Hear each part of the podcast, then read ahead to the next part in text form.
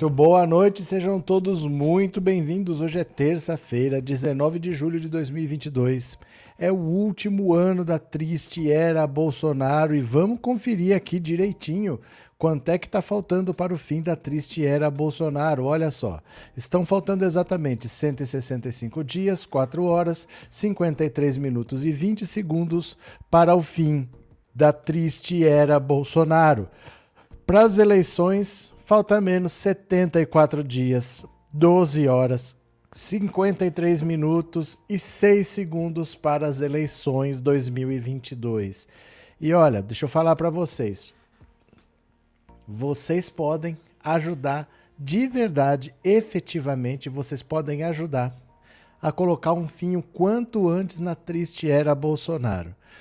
Porque assim, parece que a campanha do Bolsonaro tem um lado do mal, tem um lado do ódio, tem um lado com as piores estratégias, mas parece que também tem um lado trouxa. Tem um lado parece que não gira muito bem, não sabe como é que as coisas funcionam. Porque eu vou explicar. Eu vou precisar da sua ajuda. Eu preciso que você faça o que eu vou te dizer agora, tá?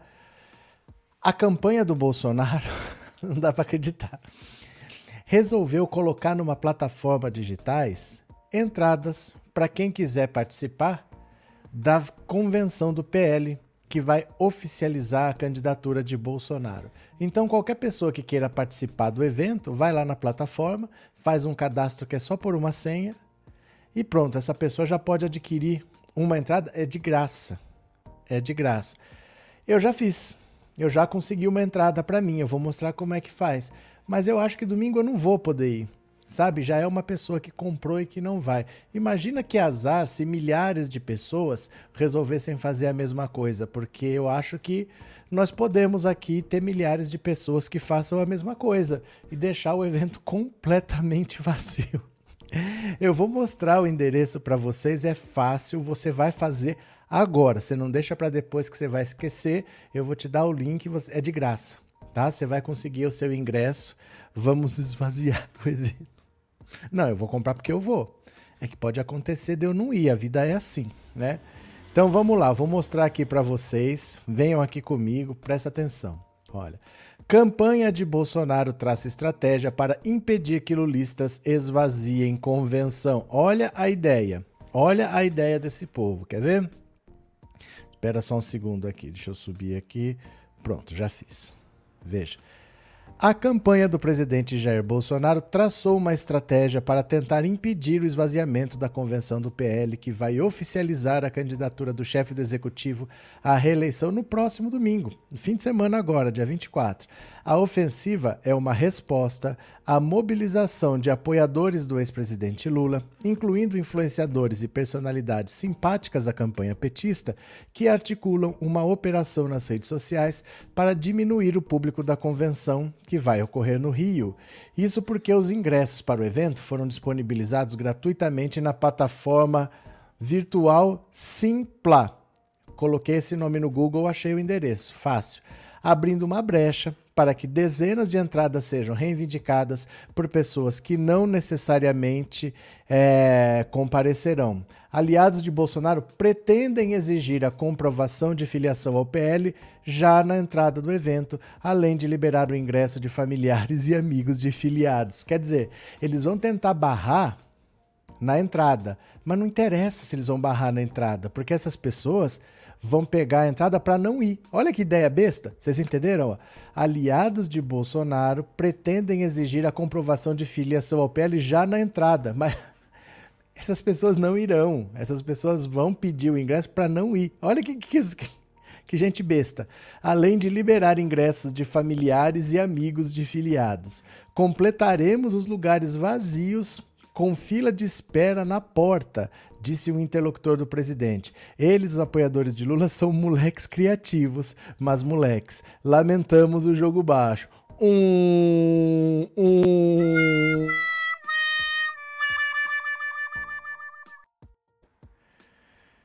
A campanha do PL também afirma que o evento contará com um forte efetivo de segurança do Gabinete de Segurança Institucional.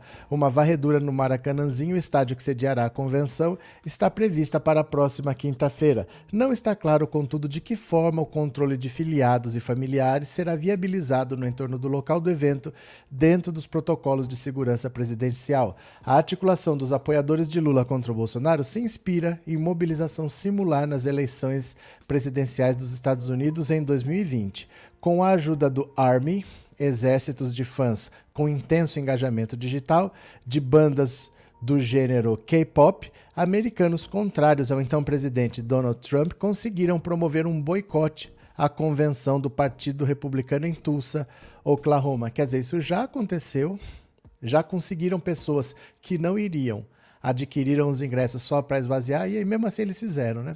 O resultado foi sintetizado em registros fotográficos. No lugar da multidão de apoiadores, elemento estético de grande importância pessoal para Trump, jornais retrataram um estádio de futebol americano esvaziado e um presidente incumbente que parecia abandonado por sua base.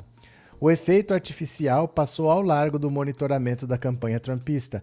Ainda que o problema seja sanado pelo PL, a mobilização pró-Lula obstruiu o credenciamento de partidários de Bolsonaro a poucos dias da convenção que acontecerá no Maracanãzinho. Então veja só, o que, que você tem que fazer? Eu já fiz. Você pega esse endereço aqui, ó, que chama Simpla, certo? Você vem aqui, ó, presta atenção abre uma guia, coloca aqui no Google. Pronto. Primeiro link, ó, plataforma online de eventos e cursos. Tadã! Você tem que ter uma conta, que é só colocar é, um usuário e uma senha, é de graça. Aí você põe aqui, ó, convenção, convenção, opa, convenção PL. Olha aqui, ó, Convenção, dia 24 de julho, é, Convenção Nacional do Partido Liberal. Pronto, é só você clicar aqui, ó. Olha aqui, você se inscreve. Acabou. Eu vou mandar esse link aqui para vocês, ó. Eu vou mandar esse link para vocês. Se você clicar, você só vai colocar os seus dados. Não tem nada demais, é de graça. Vou mandar o link aqui para vocês, ó. Se vocês quiserem, vocês cliquem aqui, ó tanta evento Convenção Nacional do PL, você vai receber o ingresso de graça no seu e-mail e talvez você não tenha tempo para ir. Dá uma olhada aqui, ó. É... Quer ver? Olha onde é que tá aqui. Pião, pião, pião. Você quer ver? Só um pouquinho aqui. Você vai receber um negócio desse aqui, ó. Dá uma olhada. Convenção Nacional Partido Liberal. O nome um código QR, um código de barras, você vai receber um negócio desse tipo aqui. Ai, ai, ai. Eu já tentei entrar, mas está encerrado. Eu acabei de fazer, Mauri. Eu acabei de fazer e eu estou mostrando o link aqui, ó. Como é que está encerrado, ó? Olha, tá aqui, ó. Tá aqui, ó. Acabei de clicar no link, ó. Olha aqui, ó. Continuar, é só clicar aqui, ó. Ó. Só clicar aqui no continuar, viu? Ó, você coloca um, ó. Aí, ó. Como é que acabou? Olha. Olha aqui. Só fazer. Não, não tá encerrado, não. Tá encerrado, não. Clica nesse link que eu te mandei aí. Clica nesse link que eu te mandei. Aí sabe o que, que acontece? As pessoas não vão clicar. As pessoas querem mudar o mundo, mas não querem dar um clique. Ah, não, não, enche o saco, isso dá trabalho. Vai lá, eu consegui uma entrada para o evento, mas eu acho que eu não vou, viu? Eu acho que eu nem vou. Cadê? Lula presidente em primeiro turno, urgente, pronto. Cadê? Cadê? É, ó, foram dois lançamentos, o primeiro esgotou, tem um segundo. Pronto, gente, é só ir lá. Não fica reclamando, não, vai lá. Em vez de ficar brigando comigo, tá lá na plataforma, clica, eu mandei o link para você. Só fazer isso, vai lá, vai lá. Cadê? Boa noite, Nadir, bem-vinda. Vamos chegando, vamos chegando. Calá. É, peraí, vou clicar e já volto. Claro, Inês. Podcast. Deixa essa gente pra lá, essa gente. Eu acho que você não entendeu.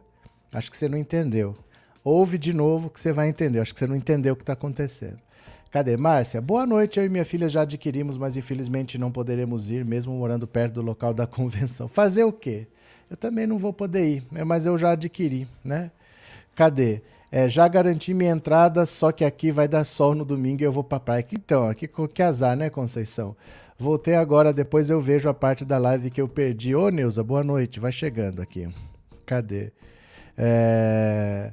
Espero que não vá ninguém. Pronto. William, mas tem que colocar dados. Não posso deixar meus dados no sistema dele. Não faça.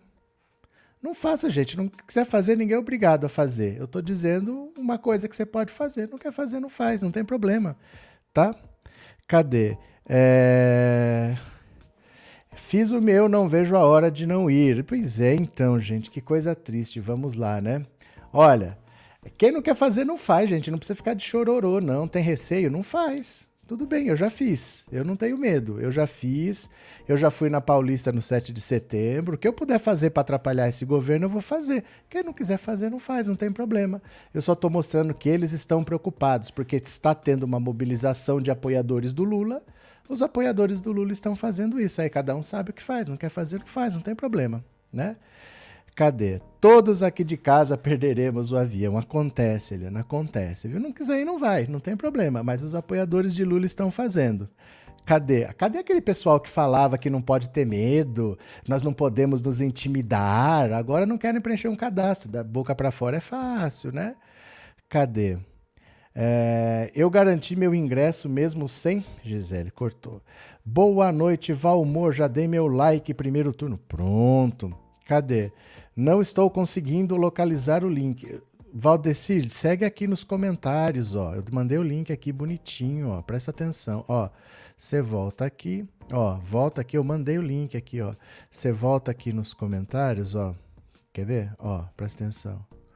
Ó. Eu mandei o link direto aqui para vocês, ó.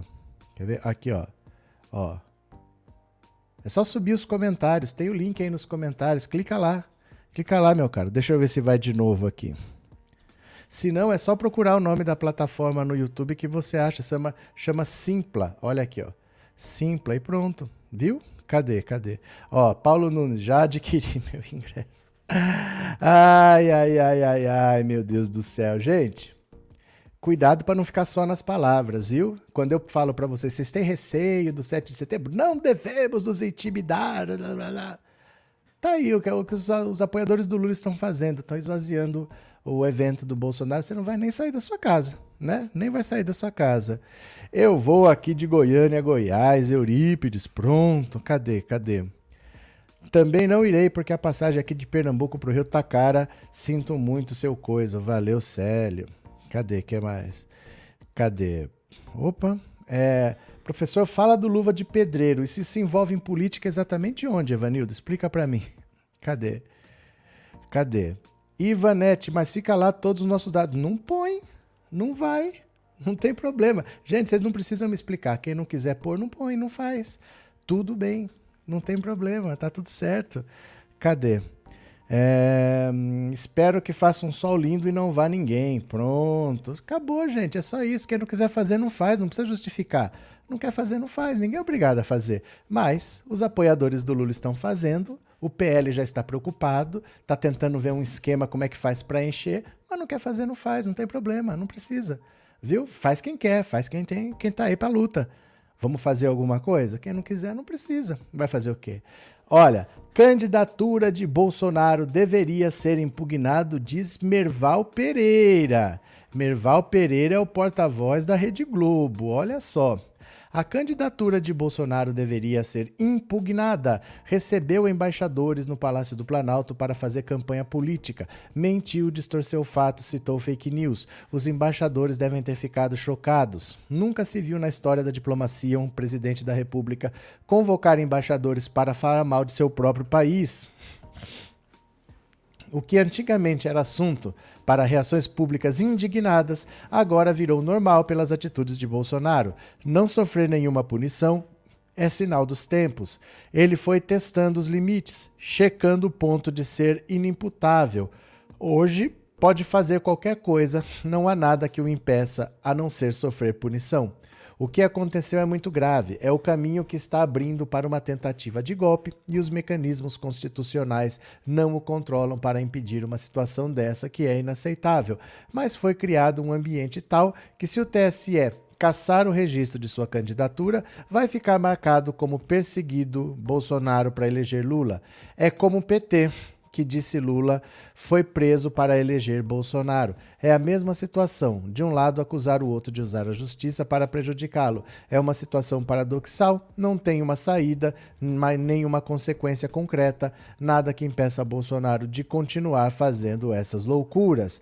Isso é o Berval Pereira, o porta-voz da Rede Globo, dizendo que a candidatura do Bolsonaro deveria ser impugnada. Estão sendo programados movimentos de rua Vamos tentar ganhar as ruas para ver se a gente consegue mostrar pressão, porque o Bolsonaro precisa sofrer as consequências do que ele está fazendo, porque senão ele vai fazer. Ele vai tentar. Aí não é uma questão de se ele vai conseguir ou não. É que gente vai morrer nessa loucura dele. A troco de nada. Então ele precisa ser parado. Ele precisa entender que o povo não está com ele, né?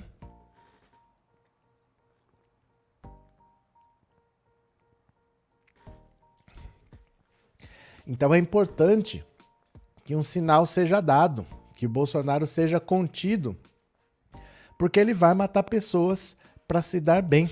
Cadê que mais? Boa noite, Carlinhos. Um homem inteligente, especialista em política do Brasil, minhas saudações, abraço, Carlinhos. Se a candidatura do Bozo fosse impugnada, ele atingiria o objetivo dele se passar por perseguido. Mas aí vamos fazer o quê, Miriam? Porque o Bolsonaro vai matar pessoas do objetivo dele. Chega uma hora que alguma coisa tem que ser feita. Porque a gente está nessa há três anos e meio de que não pode fazer nada porque é isso que ele quer. Não pode fazer nada porque é isso que ele quer. E aí ele vai passando do limite, vai passando, vai passando, vai passando. Chegou ao ponto de convidar embaixadores para ir ao Palácio do Planalto falar contra o Brasil. Avisando o mundo inteiro que ele vai dar um golpe, que ele não vai aceitar o resultado das eleições. Aí nós fazemos o quê? Você entendeu? Chega uma hora que ele, o Bolsonaro precisa ser contido. A gente não pode ficar vendo o Bolsonaro fazer essas coisas que ele está fazendo e não agir por medo. Porque é pior, uh, desde o começo do mandato dele, que as pessoas estão falando, não faz nada porque a gente controla, vamos botar uma focinheira nele, o Centrão não conseguiu. Os filhos nem tentam, não é que não conseguem. Os políticos já conheciam ele de vários mandatos de deputado, não conseguiram. E ele está nessa escalada. Ele estava com o ministro da Defesa do lado, ele estava com o general Heleno do lado, que, que a gente vai esperar para fazer? Né? O que, que a gente pode fazer? Quem resolveu cruzar a barreira é ele. Ele tem que sofrer as consequências. Daqui a pouco ele sai aí com uma metralhadora, mata 100 pessoas. Ah, a gente não pode prender ele porque é isso que ele quer. Mas não vamos deixar ele fazendo tudo o que ele quer, até por medo, né? Chega uma hora que ele, ele nos obriga a tomar uma atitude, né? Cadê? A essa altura, só os fanáticos e radicais acreditariam que ele seria perseguido caso fosse impugnado. Tem que se fazer algo sim. É, não dá mais para não fazer nada. Porque ele já passou de todos os limites. Essa coisa maluca que ele fez ontem é a coisa mais absurda que eu já vi. Você convida um embaixador para falar de um problema interno. Quem é que chama um cara de um outro país para falar da eleição do seu país? Isso não é assunto dele nem é assunto dele, nem ele deve se meter, nem ele deve opinar, porque é um assunto de um outro país. Você não se mete no assunto de um outro país. Você fala da relação entre os dois países e não de um assunto interno. Né? Então, daqui a pouco eu sou embaixador do Brasil na Nicarágua e eu vou falar que eu não aceito o valor do salário mínimo lá, eu vou falar que eu acho que as férias devem ser maiores ou menores, eu não tenho que me meter em assunto interno, eu tenho que falar da relação entre os dois países. E ele chamou embaixadores para falar de uma questão interna do Brasil. É uma coisa de maluco que o Bolsonaro fez, para falar a verdade, né? Cadê? Vamos encher o evento do bolso de espaço vazio. Zarlete está demais. Alexandra, já fiz minha inscrição. Pronto. Jéssica, consegui meu ingresso. Domingo vou estar até trabalhando. Ai, meu Deus do céu. Boa noite, Mônica. Mônica, você que está na Alemanha. Se você se interessar em ir ao evento de filiação do Bolsonaro, você pode garantir o seu ingresso, viu? Talvez não dê para você ir, mas você pode garantir o ingresso. Antes dele não aceitar o resultado, seria ótimo se fosse impugnada a candidatura dele, abrir espaço para dialogar o que precisamos no Brasil. Não, não tem, não tem muito o que dialogar, Ricardo. Não tem o que dialogar, porque você vai ter um monólogo. Só tem dois candidatos com voto. Você vai impugnar um, esse um vai dialogar com quem? Nós não temos um outro candidato com voto no Brasil. Não, não existe essa outra possibilidade, você entendeu? Seria um monólogo, não seria um diálogo. Não tem como dialogar com uma pessoa só, só tem um. Se não for Bolsonaro, vai ser o Lula. Ninguém mais tem voto para isso. O Ciro não conseguiu ir para o segundo turno nem em 2018, que o, Bolsonaro, que o, o Lula não estava na eleição. Imagina com o Lula, isolado, sem nenhum partido aliado, sem vice. Você entendeu? Não tem o que dialogar daí. Aí é preparar ah, o caminho para dia 2 de outubro confirmar a vitória no primeiro turno, vai ser o Lula mesmo, vamos formar o ministério, vamos ver o que, que a gente faz tal. Mas não tem espaço mais para debate a 70 dias da eleição. É o que tem. É o que tem aí, você tem que escolher agora, né? É, é... Acabou, gente, nós já estamos com o pé na eleição, né? Cadê? Juscelio, professor, consegui, vocês são demais, viu? Eu nunca vou entender o Bolsonaro. Ele não faz nada de bom para o país. Em quase quatro anos de mandato, ele ainda quer ser reeleito, coisa de doido. É porque não existe país, existe a família dele. Tudo que ele faz é para a própria família, não existe nada que seja para o país. Ele nunca esteve na política pelo país, ele sempre esteve para garantir uma vida de luxo sem ter que trabalhar. Né? A vida dele é essa, né? É, já fiz o meu ingresso, mas só vou para o Rio para ver o Iron Man. Vocês estão demais, viu? Ciro não tem voto, não tem vice, não tem toalha. E o pior, hein? O Ciro tá tão doido que ele falou que a Isolda, que hoje é a governadora do Ceará, que é do partido dele, do PDT, não vai ser candidata à reeleição. Sabe por quê? Porque ela não tá bem nas pesquisas. Ele que tem 6%, tá dizendo que alguém não pode ser candidato porque não está bem nas pesquisas. Olha que maluco Ciro Gomes. Ele está dizendo que a Isolda não pode ser candidata porque ela não está bem nas pesquisas. Logo ele que tem 6%, né? Cadê? É, boa noite, AD. Hoje sou livre, já reservei o meu ingresso. O senhor está sumido, hein? O senhor está sumido, não será perdoado. Deixa eu pedir para quem puder, por favor, quem puder, assista a live por esta rede aqui, ó. Fica lá 10 minutinhos, comenta por lá. A live é exatamente a mesma. O seu comentário de lá vai aparecer aqui, mas fica 10 minutinhos para a gente fazer um movimento, porque a gente precisa que esse canal cresça. É sempre importante ter alternativa, não ficar refém do YouTube. Então fica 10 minutinhos lá. Pode ser? Se fica 10 minutinhos lá, fica só isso, 10 para fazer um movimentinho lá. Vamos ver, né? Aras e Lira, prevaricadores de plantão, algo precisa ser feito agora. Miriam, cadê? É, já garanti meu ingresso, mas domingo vai chover Aparecida. Eu acho que não vai chover, eu acho que vai estar tá sol e você vai para praia, então. Cadê quem mais aqui? Opa, é, Elisângela Katia Moreno, obrigado pelo super sticker e obrigado por ser membro. Raquel, dois meses sem internet, dois meses sem a sua lucidez. Grande abraço. Obrigado, Raquel. Que bom que você está por aí. Tá? Não some não. Não some não. Obrigado pelo super chat, obrigado por ser membro, viu? Ainda bem que você está de volta. Que bom. É, parafraseando o excrementíssimo, seria uma goleada dentro das quatro linhas. É, eu gostaria de saber o que são as quatro linhas da Constituição, porque eu dei uma folhada, tem mais de quatro linhas, né? Ingresso para quê? Eu cheguei agora e não entendi. Então, é negócio é chegar no horário, né? Que começa às sete. É evento de filiação do PL, é convenção do PL. Boa noite, uma pergunta: por que os embaixadores ter recusado participar dessas bobagens de ouvir falando? Não pode, porque assim, se um presidente te chamar para convocar, qual que é a função de um diplomata? Um diplomata, ele não fica numa fábrica de parafuso, ele não está na roça, ele não está vendendo nada. O diplomata só tem uma função, que é conversar com as autoridades do país. E uma autoridade do país te chamou para conversar, como é que você vai falar que não? É meio que uma obrigação protocolar. Se o presidente te chamou para conversar, você vai lá ver mais por dever de ofício do que por querer. Não é uma questão de querer. Seria quase uma agressão você não ir, você recusar um convite, sabe? Você falar, ah, não, o presidente chamou, mas eu não vou. Mas, mas você está no, no país ali para quê? Porque você está no país por um objetivo, né? Exatamente para fazer essa ponte com as autoridades daquele país. Então, se o presidente te chama para ir, é meio que obrigação ir, porque é a função do diplomata é essa mesmo, né? Cadê? Eu não queria uma convenção de Bolsonaro, nem que ele me pagasse 100 dólares, não tenho estômago forte para olhar para ele, disse a Célia. Pronto. Boa noite, Josias. O Bozo não tem jeito, achou que o rei Roberto Carlos ia fazer a mesma besteira que fez na eleição passada e apoiá-lo. O Roberto Carlos, né, gente? Roberto Carlos. O cantor Roberto Carlos quer ficar isentão nessa eleição. Eu tô com vontade de ir no show dele só para levar a toalha do Lula. Guia, você tá cutucando demais. Você toma vergonha nessa cara, viu? Olha a reação da imprensa internacional. Dá uma olhada na reação da imprensa internacional. Olha. New York Times. Diplomatas ficaram abalados após reunião com Bolsonaro. Dá uma olhada aqui, ó. Olha que vergonha. Diplomatas ficaram abalados durante a reunião convocada ontem pelo presidente Jair Bolsonaro, em que o chefe do executivo colocou em dúvida o sistema eleitoral brasileiro, informa o The New York Times hoje. Segundo um dos principais jornais dos Estados Unidos, embaixadores temem que Bolsonaro esteja preparando as bases para uma tentativa de golpe se perder as eleições presidenciais desse ano. Dois embaixadores que concordaram em falar ao New York Times sob a condição de anonimato dizem que os diplomatas ficaram incomodados após a sugestão de Bolsonaro de que militares devem participar do processo para garantir eleições seguras.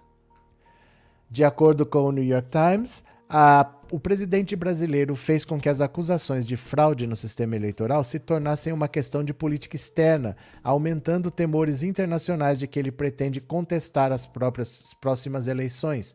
O jornal também diz que Bolsonaro parece estar aderindo ao plano de Trump. Em 2021, o ex-presidente dos Estados Unidos afirmou, sem apresentar provas, que foram contabilizados 8 milhões de votos irregulares nas eleições americanas. Horas depois, apoiadores de Trump invadiram o Capitólio, onde seria oficializada a vitória de Joe Biden e Kamala Harris.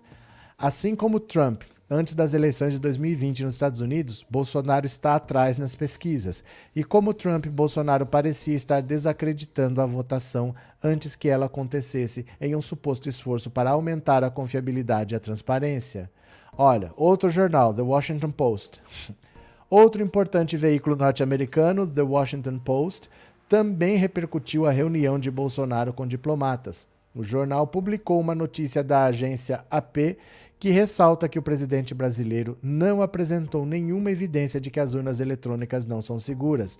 A reportagem também diz que Bolsonaro reiterou críticas a ministros do STF, sugerindo que eles tentam sabotar a reeleição para favorecer Lula.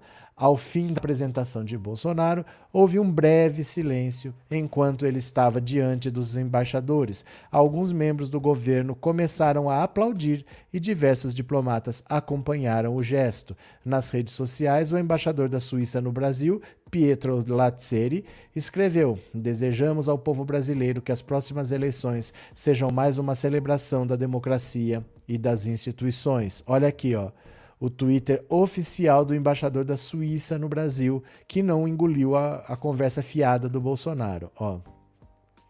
Nenhum outro embaixador comentou publicamente a apresentação de ontem no Palácio da Alvorada. Antes da reunião, Bolsonaro prometeu que iria compartilhar provas sobre fraudes no sistema eleitoral brasileiro, porém o presidente apenas repetiu o discurso de um suposto ataque hacker ao TSE nas eleições de 2018, que foi vencida pelo próprio Bolsonaro.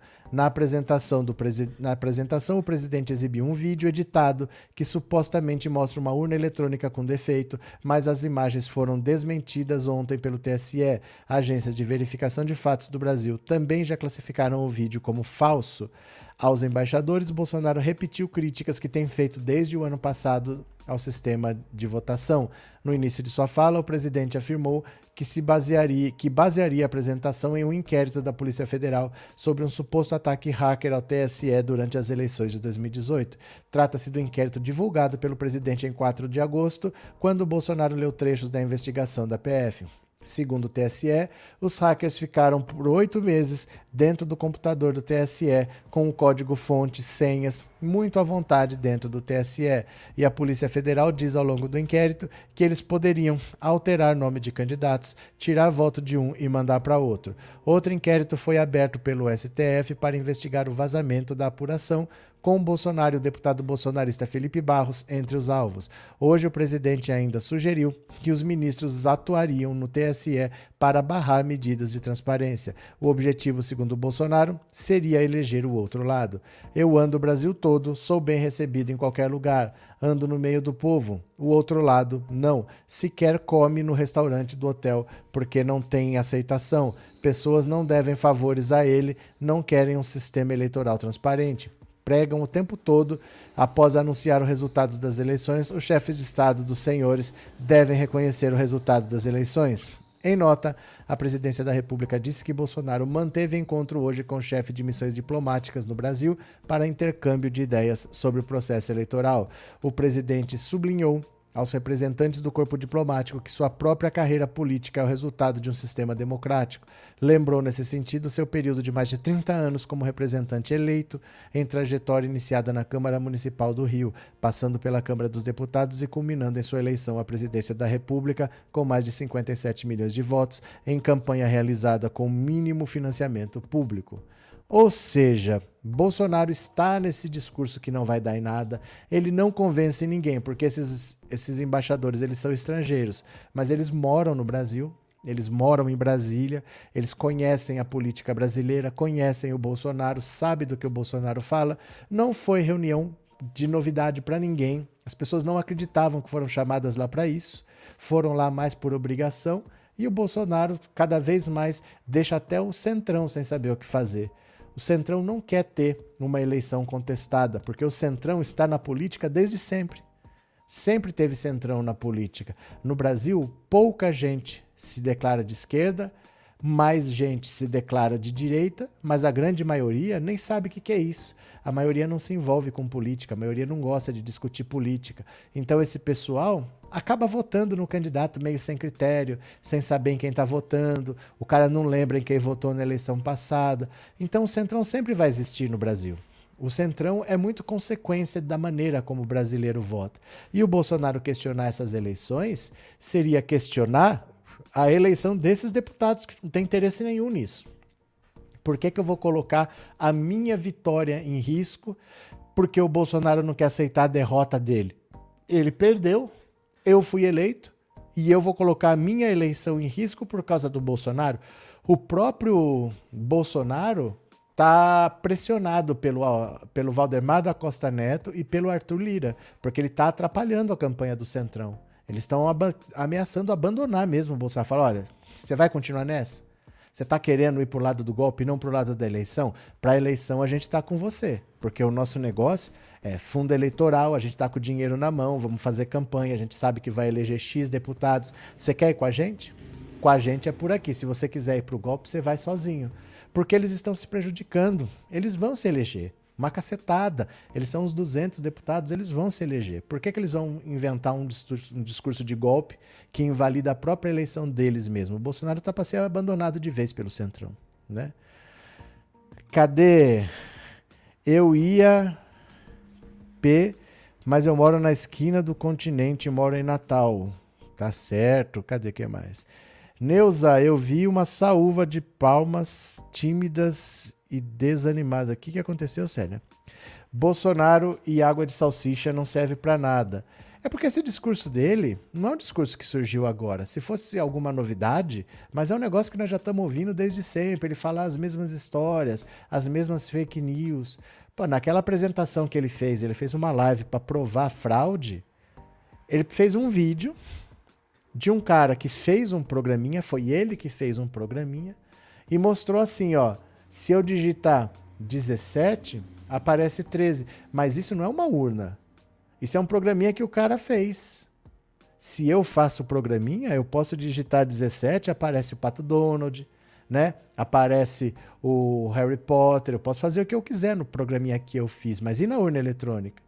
Então ele pegou um vídeo, vocês lembram disso? Foi uma das coisas mais absurdas que eu já vi. Ó, oh, olha o que é possível fazer. Você digita um número e aparece outro candidato. Mas é claro, no programinha que você fez pode acontecer qualquer coisa. Então a gente já sabe como é que funciona isso daí, né? A Mônica, minha irmã e eu teremos a honra de participar do evento. Inscrição confirmada. Vocês recebem a confirmação no e-mail, viu?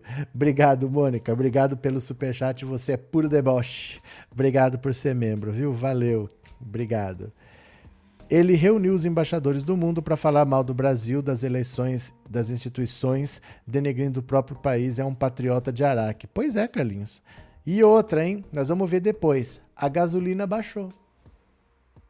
Faz três anos e meio que nós estamos ouvindo que eu não tenho como interferir na Petrobras, eu não posso fazer nada, isso aí é culpa de governadores que cobram ICMS alto, mas a hora que ele fez uma PEC para baixar o preço dos combustíveis, curiosamente, a Petrobras que vinha aumentando não só não aumentou, como baixou.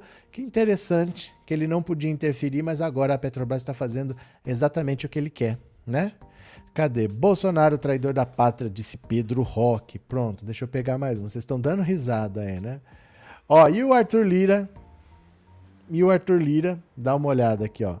E o Arthur Lira, após 24 horas dos ataques de Bolsonaro ao TSE, Lira permanece em silêncio. Ó, Líderes da oposição estão tentando convencer o presidente da Câmara, Arthur Lira, a se manifestar publicamente contra os mais recentes ataques do presidente Jair Bolsonaro contra o sistema eleitoral, feitos durante uma reunião com aproximadamente 70 representantes diplomáticos de dezenas de países no Palácio da Alvorada. Quase 24 horas depois do evento, Lira, que é aliado do titular do Palácio do Planalto, segue em silêncio. Ainda ontem, logo após o evento, o presidente do Senado, Rodrigo Pacheco, e os principais presidenciáveis repudiaram a investida do mandatário da República. Desde ontem, Lira vem recebendo ligações de representantes de partidos de esquerda e de centro para falar sobre o assunto. Segundo o relato de um dos interlocutores, o deputado avisou que estava cansado da postura de Bolsonaro e que sua posição já é conhecida em defesa da democracia, mas não iria se pronunciar a respeito do tema. Procurado pelo Globo, o presidente da Câmara não retornou. Olha só. Na semana passada, durante um encontro com aliados, Lira falou a respeito do sistema eleitoral brasileiro. Na ocasião, ele disse que a justiça eleitoral deveria dar mais transparência às urnas e estar mais aberta a eventuais sugestões de melhorias no sistema. Na mesma conversa, entretanto, Lira frisou que Bolsonaro deveria cessar os reiterados ataques ao sistema de votação e a magistrados de tribunais superiores. Além disso, na ocasião, o presidente da Câmara previu que a reunião de Bolsonaro com os representantes de outros países seria uma loucura uma tentativa de impor uma narrativa. O Tribunal Superior Eleitoral mantém canais permanentemente abertos para partidos políticos e até especialistas em tecnologia submetam os equipamentos usados nas eleições a testes de segurança. Antes de cada pleito, permite que técnicos possam fazer simulações de tentativas de invasão às urnas com o objetivo de identificar eventuais fragilidades. Nunca houve fraude nas eleições brasileiras, desde que as urnas eletrônicas foram implantadas em 96. Desde o fim de semana, o presidente da Câmara se concentra na agenda de cunho eleitoral de Alagoas. Com o Congresso em recesso, reservou 15 dias para tratar das articulações. Ele tenta costurar acordos com prefeitos e vereadores para alavancar a candidatura de Rodrigo Cunha ao governo do estado, além de comparecer a eventos públicos para garantir sua reeleição. O Arthur Lira não está vendo nada de anormal. Para ele está tudo certo, né? Como sempre, para ele está tudo certo. Cadê aqui? Já estou inscrita nesse evento. Vocês estão demais, vocês estão demais. Antes das urnas eram dias intermináveis de apuração. É, levava três, quatro dias, virava madrugada apurando. Era um inferno. E aí, assim, se você volta para isso agora, pensa, nós estamos há dois meses e meio da eleição. Ah, o Arthur Lira acha que o TSE deveria dar mais transparência. Ele que se preocupasse com isso antes. Nós já estamos na, na eleição. Nós já estamos com o pé na eleição. Não dá mais para você querer fazer alteração agora. Agora é como é. Né? As coisas têm prazo para acontecer.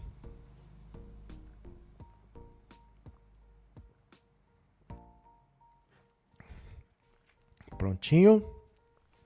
Eu gostaria muito de ir na, na convenção do mito. Só que infelizmente não vai ninguém. Que peninha. Vocês estão demais, viu? Boa noite, Roberto Abreu. Já me inscrevi para a convenção. Quero ir para cá. Valeu. Agora eu vou pedir para vocês fazerem o seguinte: 14997790615. Esse número é WhatsApp, também é Pix. Eu quero saber a sua opinião.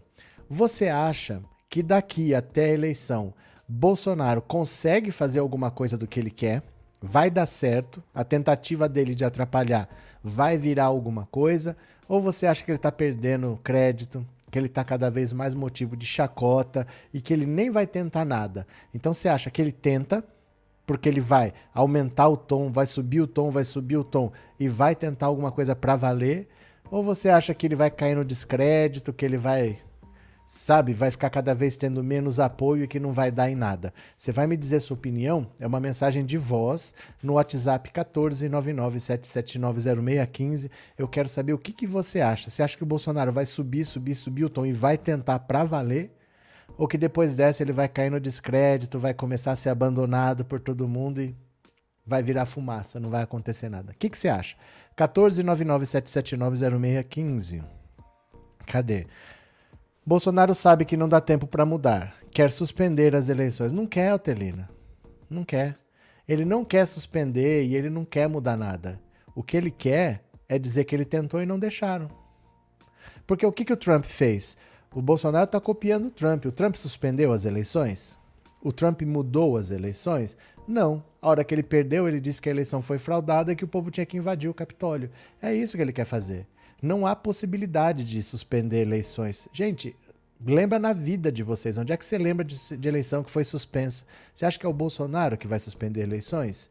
Não existe suspender eleição e não existe mudar as regras na véspera da eleição. O que ele quer é falar: ó, não, não me deixaram. Eu tentei, estão contra mim, eu sou um coitadinho, eu sou uma vítima, invadam lá e resolvam vocês. Ele já armou as pessoas, ele já disse: vocês sabem o que vocês têm que fazer, o Eduardo Bolsonaro, lá em 2019, falou que bastava um cabo e um soldado para fechar o STF. Então o discurso sempre é: ajam. Ajam. Então ele precisa de um pretexto. Por que, que as pessoas têm que agir? Porque ele é uma vítima, porque ele é um perseguido, porque a eleição é fraudada, porque o STF quer eleger o Lula. Ele não quer urna de papel. Ele não quer, perdão, cédula de papel. O que ele quer é o discurso de que ele tentou e não conseguiu, que ele foi impedido. É só isso, ele não quer suspender a eleição nem nada. É impossível suspender a eleição. Isso nunca aconteceu. Até na ditadura militar tinha eleição, né? Não tinha para presidente, mas tinha eleição indireta e para os outros cargos tinha, né? É, boa noite. Tentei encontrar o site para obter ingresso, mas não achei onde. Tá, tá nos comentários aqui, gente, ó. Vou mandar de novo aqui, ó. Tá nos comentários aqui de novo. Ó, Procura, procura nos comentários aí. Já, é a terceira vez que eu mando. Clica aí, ó. Você vai direto para lá. Mas eu sempre mando os links para vocês. Eu dou sempre de mão beijada, né? Então você sempre procura que pode saber que eu, eu já procurei, já mandei para vocês sempre, né? Eu, eu os amo, eu os amo. É... Professor, mais uma pergunta. Por que os ministros, ou melhor, as autoridades, não citam o nome do Bolsonaro, sempre falam na segunda pessoa? Tem que falar o Bolsonaro tá mentindo. Porque isso não é política. Política não, não é eu contra você. A política não é pessoal. Eu não vou. É, eu não quero que o Heleno seja preso porque eu não gosto do Heleno. É porque alguém fez alguma coisa que não deveria ser feita. E essa pessoa, seja quem for, tem que ser preso. As coisas não são pessoais. Não é assim, ó, o Bolsonaro. Porque, e é isso que ele quer, que seja contra ele, pessoalmente. Mas não é contra ele. Então eles falam: olha, qualquer pessoa que tiver esse tipo de atitude precisa ser responsabilizada. Não é porque é o Bolsonaro. Porque esse é o discurso que ele quer, de que ele está sendo perseguido. Então, por isso que eles não citam, né? É a mesma coisa propaganda de... Propaganda não, notícia de jornal, assim, telejornal. Por que, que eles não falam PCC? Por que, que eles falam uma organização criminosa? Você não cita nominalmente quem, porque não importa quem. Quem fez tem que ser responsabilizado. Então, eles não dão esse crédito que a pessoa está querendo, sabe? Por isso. Cadê? Boa noite, Luiz Ferreira. Vamos votar nos deputados de esquerda. Bora, Luiz. Mas só dia 2 de outubro, hein? É, Bolsonaro é o patriota que fala mal do próprio país com os estrangeiros. Maria José. Verdade. Cadê quem mais, ó?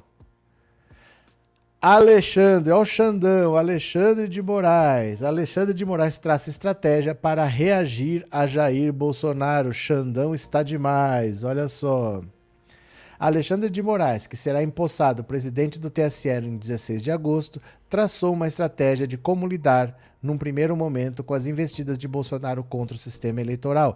Moraes apostará, sobretudo, na concentração política com outras instituições, é, principalmente Congresso, STF, Procuradoria-Geral da República, para frear o presidente.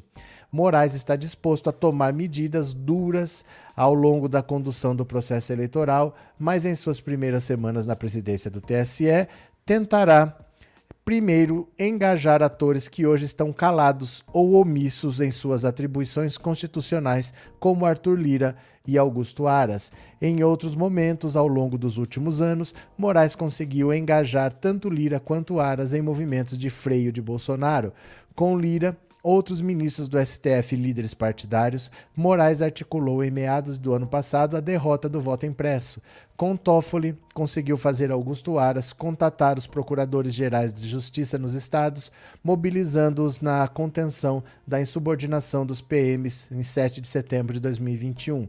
Moraes também aposta no contato político com militares para distensionar a relação do TSE com a caserna. O ministro acredita que há espaço para suavizar a relação, hoje em ebulição. Ó, Xandão está demais. Cadê o Xandão? Xandão, você está demais. Bora, Xandão, pra cima dele, Xandão. Xandão. Os instintos mais primitivos. Xandão. Xandão. Os instintos mais primitivos. Xandão. Xandão. Buraco comigo é mais embaixo. Xandão. Xandão. O Xandão está demais. Alguém tem que ir para cima do Bolsonaro e ele, como presidente do TSE, sabe que ele precisa botar ordem na casa, porque o Bolsonaro tá querendo esculhambar tudo mesmo, né? Deixa eu ver aqui o que mais vocês estão falando. Os instintos mais primitivos, Paulo Santos. Pronto. Em 93, quando o voto era impresso, Bolsonaro pediu votação com urna eletrônica para evitar fraudes. Bolsonaro não está querendo conquistar mais eleitores, quer só armar o golpe com os 30% que o apoiam e os militares gagás. Valeu, Arlinda. Ele quer ser vítima, esse é o intuito dele, é, ritmo de alguma coisa, de alguma coisa que o povo brasileiro fica do lado dele. É porque assim, o que, que aconteceu com a facada? Bolsonaro sempre foi um agressivo, uma pessoa que ataca, sempre foi uma pessoa violenta, mas a facada fez ele passar de agressor para vítima. E foi isso que fez ele se eleger. Então ele sempre vai tentar ser vítima. Para ele foi horrível. Foi a pior coisa que poderia acontecer foi o assassinato do Marcelo Arruda. Porque quem que é a vítima? É difícil ele falar que ele é a vítima se um apoiador dele chega gritando aqui é Bolsonaro, mito, mito, mito e mata alguém do PT que estava numa festa de aniversário privada com a família dele. Estava numa festa particular. O cara invade e mata em nome do Bolsonaro. Então, para ele, a pior coisa que poderia acontecer é o povo entender o PT como vítima. Porque ele está fazendo isso tudo para ser vítima. Esse é o mesmo efeito da facada, você entendeu? Vamos ver. Ele não, não vai colar mais, né? Quando você é governo, é diferente. O governo tem que apresentar resultado. Ele pode querer ser vítima o quanto ele quiser, mas um governo que não dá resultado não é reeleito, né? É, Avante, querido Xandão, Maria Edivane. Pronto. Esse que está no poder é completamente doido. Ele não gira bem, não. Ele não gira bem das ideias mesmo, não, né? De verdade, ele não gira. Agora, o Ciro Gomes, que só dá palpites irrelevantes, teve que dar o seu pitaco também. Discurso de Bolsonaro a embaixadores é crime de responsabilidade, diz Ciro Gomes. Vamos ver o Ciro aqui, ó. O Ciranha. Ciro Gomes disse que Jair Bolsonaro cometeu crime de responsabilidade durante um discurso no encontro do presidente com embaixadores em diversos países de Brasília nesta segunda. Na reunião, o presidente atacou ministros do TSE e do STF e voltou a fazer acusações infundadas sobre a segurança das urnas e o processo eleitoral brasileiro. Segundo Ciro, o discurso de Bolsonaro foi um horrendo espetáculo e é preciso que ele busque instrumentos legais para retirá-lo do cargo. Sei que se trata de uma tarefa delicada, porque temos uma figura como Arthur Lira na presidência da Câmara, a quem caberia dar andamento a um pedido de impeachment. Não há mais paciência política, nem armadura institucional capazes de suportar tamanho abuso, muito menos complacência de se de se interpretar organização clara e deliberada de golpe com arroubos retóricos ou desatinos de um presidente desqualificado. Para Ciro, ou Bolsonaro deixa de ser presidente, ou o Brasil deixará de fazer parte do grupo de países que tem a democracia como regime político e social. Nunca, em toda a história moderna, o presidente de um importante país democrático convocou o corpo diplomático para proferir ameaças contra a democracia e desfilar mentiras tentando atingir o poder judiciário e o sistema eleitoral. O Ciro, na verdade, é bem espertinho, né? Porque ele acha que se o Bolsonaro for sofrer impeachment, ou for preso, for tiver a candidatura impugnada, ele acha que ele vai para o segundo turno. Mas não tem segundo turno sem Bolsonaro. Se o Bolsonaro não participar das eleições, o Lula vence no primeiro turno. O Ciro é um candidato que não tem possibilidade nenhuma de continuar nessa vida. Você sabe aquele time que tem chances matemáticas de chegar ao título, mas só chances matemáticas, ele precisa ganhar fora de casa de 12 a 0, precisa o outro perder, tomar 50 gols, fazer não sei o quê. Tem, possibilidade matemática, tem, mas não vai acontecer. O Ciro Gomes está achando que retirando o Bolsonaro da disputa ele vai para o segundo turno, mas não tem segundo turno sem o Bolsonaro. Só tem voto para ir para o segundo turno o Bolsonaro. Sem o Bolsonaro, esse pessoal ou vai anular ou vai votar num outro candidato de direita, mas não vai votar no Ciro Gomes. É provável que uma boa parte anule e o Lula vença no primeiro turno, né? Até que enfim Ciro Gomes disse algo que presta. É, mas não tem efeito, né? Quando ele fala ou quando ele não fala, dá na mesma, né? Cadê? Pensei que ele ainda ia culpar o Lula pela reunião com os embaixadores. Não tá faltando mais nada, né, Sandra? Cadê? É, Cangaciro só fala, só fica nas possibilidades, só nas chances matemáticas, né? Demetrios, até caberia o TSE impugnar a candidatura do Bozo, mas acredito que é menos problema deixá-lo ser destruído naturalmente nas urnas. Aí é que tá, Demetrios, é que o Bolsonaro, ele vai matar pessoas. Ele vai jogar pessoas à própria morte, e a gente não sabe as consequências disso. Então chega uma hora que você fala assim, tá perto da eleição pela lógica, deixa o barco rolar, perdeu, sai. Mas ele vai matar pessoas, ele não tá nem aí. O que ele fez ontem foi uma das coisas mais sem propósitos. Ele não tem noção das coisas que ele faz, das consequências que ele faz. Ele não liga. Se vai morrer gente, dane-se. Na invasão do Capitólio morreram cinco pessoas. E se morrerem 50, e se morrerem 500, ele não liga. Ele não tá nem aí. Ele pisa nos cadáveres, vai lá pro Palácio do Planalto, ele pisa nos cadáveres, ele vai pro Palácio da Alvorada. Para ele, tudo bem. Não é problema isso. Então a gente não dá pra gente ficar esperando. Você entendeu? Porque ele vai provocar mortes de pessoas, infelizmente, né? Trindade, fez a inscrição? Não vou, mas guarda meu lugar. Valeu, Trindade. Obrigado por ser membro, viu? Obrigado pelo apoio. Valeu. Arthur Lira e Totó do Augusto Aras são mesmo uma lástima, Elizabeth. Cadê? Quantas pessoas mais terão de tombar para que esse ser objeto saia da presidência? Ele vai provocar a morte de pessoas. Né? Isso aí vocês não tenham dúvida, ele vai provocar a morte de pessoas.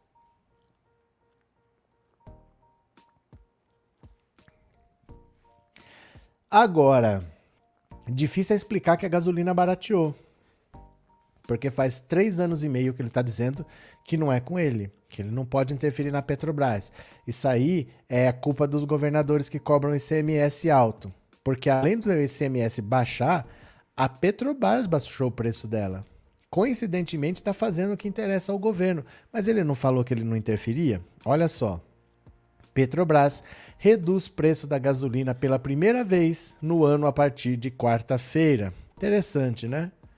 Agora, aquele que não podia interferir, coincidentemente, a Petrobras está fazendo exatamente o que ele quer. A Petrobras informou nesta terça-feira que vai reduzir o preço da gasolina vendida às distribuidoras a partir de quarta. O valor do litro passará de 4,06 para 3,86, 20 centavos, tá? Os preços cobrados nos demais combustíveis não serão alterados. A redução do preço da gasolina será de 20 centavos por litro ou 5% de queda. É a primeira queda desde dezembro. O valor volta a ser o mesmo de maio deste ano. No último ajuste anunciado pela Petrobras em junho, o preço médio de venda da gasolina havia subido de 3,86 para 4,06. Olha o preço dos combustíveis. Olha isso, gente. Olha. Olha isso. A partir de outubro de 2021, olha o salto que dá. Olha o salto que dá. Olha. Olha onde foi parar a gasolina. esse aqui é o diesel e essa aqui é a gasolina agora, né? Olha só o quanto descolou. Tem gente que paga mais caro num carro porque é a diesel, chega, vale o preço do diesel de 5,60 para 3,80, ó. Olha o que, que aconteceu com os preços. Os preços de venda dos combustíveis às refinarias da Petrobras são um dos fatores de composição do preço final dos combustíveis, junto com os impostos e uma fatia das distribuidoras e revendedores. A Petrobras afirma que, considerando a mistura obrigatória de 73% de gasolina e 27% de etanol anidro para a composição da gasolina comercializada nos postos, a parcela da Petrobras no preço ao consumidor passará de 2,96 para 2,81 a cada litro na bomba. Então vai dar uma diferença de 17 centavos no fim das contas, né? Porque a gasolina não é gasolina pura. A gasolina tem um pouco de álcool. Como só cai o preço da gasolina, não reduz o preço do álcool. Então não vai ser de 20 centavos, vai ser de 17. Quem apura o valor na bomba é o levantamento semanal da Agência Nacional do Petróleo. Por lá, a gasolina teve queda nas últimas três semanas por conta da limitação do ICMS aprovada pelo Congresso Nacional. A proposta teve origem na Câmara, onde foi aprovada com o objetivo de reduzir os preços, principalmente dos combustíveis e da conta de luz. A medida fez o preço médio da gasolina passar de 7,39 para 6,07. A redução nas refinarias deve empurrar o valor ainda mais para baixo. A Petrobras ainda se vale da redução dos preços do petróleo Brent desde fevereiro, que chegaram perto dos 140 dólares no estouro da guerra da Ucrânia e hoje giram em torno de 100 dólares. Segundo a petroleira, a redução acompanha a evolução dos preços internacionais de referência, que se estabilizaram em patamar inferior para a gasolina e é coerente com a prática de preços da Petrobras, que bus... Ah, não vou nem terminar de ler isso aqui, viu? É de verdade, não vou nem ter começar terminar de ler essa bobagem que ele está falando aqui. Ah, de acordo com as práticas, o equilíbrio dos preços do mercado global. Eu vou mostrar para vocês. Não vou nem terminar de ler essa, essa mentiraiada toda. Eu vou mostrar para vocês um vídeo que eu publiquei no Instagram. No Instagram, ó, deixa eu, deixa eu abrir aqui. Pensando Auto Insta. Se você me segue, você já viu. Pensando Auto Insta. Deixa eu mostrar aqui, ó. Cadê? Aqui. Pensando Auto Insta. Me segue lá. Porque eu já postei esse vídeo lá. Quem me segue já viu. Mas essa papagaiada de preços internacionais, preços internacionais, olha o que, que o rapaz da Petrobras está falando. Eu quero que você ouça da boca dele, porque aí ele vai explicar com calma esse negócio do preço internacional. Então dá uma olhada aqui, ó. Não vou ouvir mentira de preço global, no, não sei das quantas. Dá uma olhada aqui, ó. Vocês estão vendo aqui, ó, pensando o Auto Insta? Segue lá pensando o Auto Insta. Esse esse rapaz aqui de laranja da Petrobras. Ouçam o que ele fala. Olha só. Homem já fala muito sobre isso, né? Preço, paridade, né? Igual, importação. Quer dizer, a gente tem que pagar aqui o preço de um combustível como se ele tivesse sido importado, mesmo que sendo fabricado aqui. Uhum. Aí você pergunta, mas que doideira é isso, cara? Que doideira, como é que você vai pagar um produto que é fabricado aqui? Por exemplo, o nosso gás de cozinha que a gente consome aqui, ele é produzido aqui em Linhares, cara. Aqui na nossa costa, nosso subsolo aqui do Espírito Santo é riquíssimo, cara. Então, nosso gás de cozinha é produzido aqui, ele vem, sai de Linhares, passa por TABR, que é o terminal ali de Barra do Riacho, aqui em Aracruz, onde ele é separado, seco, coloca num caminhão, vem aqui para Serra, coloca no botijão de gás e vende para dona de casa. Aqui dá o quê? 70 quilômetros de distância? A gente paga como se estivesse vindo do Mar do Norte, cara. Como se estivesse vindo do porto lá da Holanda, como se estivesse vindo do Golfo do México. Nós pagamos 70 quilômetros de frete, só que a gente paga como se tivesse vindo a, a 5 mil, 6 mil quilômetros de, de, distância. Isso é uma loucura, bicho. É uma loucura, mas alguém ganha com isso. O, o nome. Certo? Então tá aqui, ó. Ouça, me sigam aí no Pensando Auto Insta. Se você me segue, você já viu esse vídeo. Mas essa papagaiada de que ah, os preços internacionais, o, pre... o Brasil produz todo o petróleo que precisa. Nós temos aqui. Não me interessa o preço internacional. Nós só não temos a gasolina porque eles estão vendendo as refinarias. O Bolsonaro vendeu uma em fevereiro e ele está querendo vender mais três. Com isso, o Brasil fica dependente de importação porque não consegue refinar. Mas imagina assim, por exemplo. É... Vou te dar um exemplo assim. Vamos dizer, você faz marmita para vender.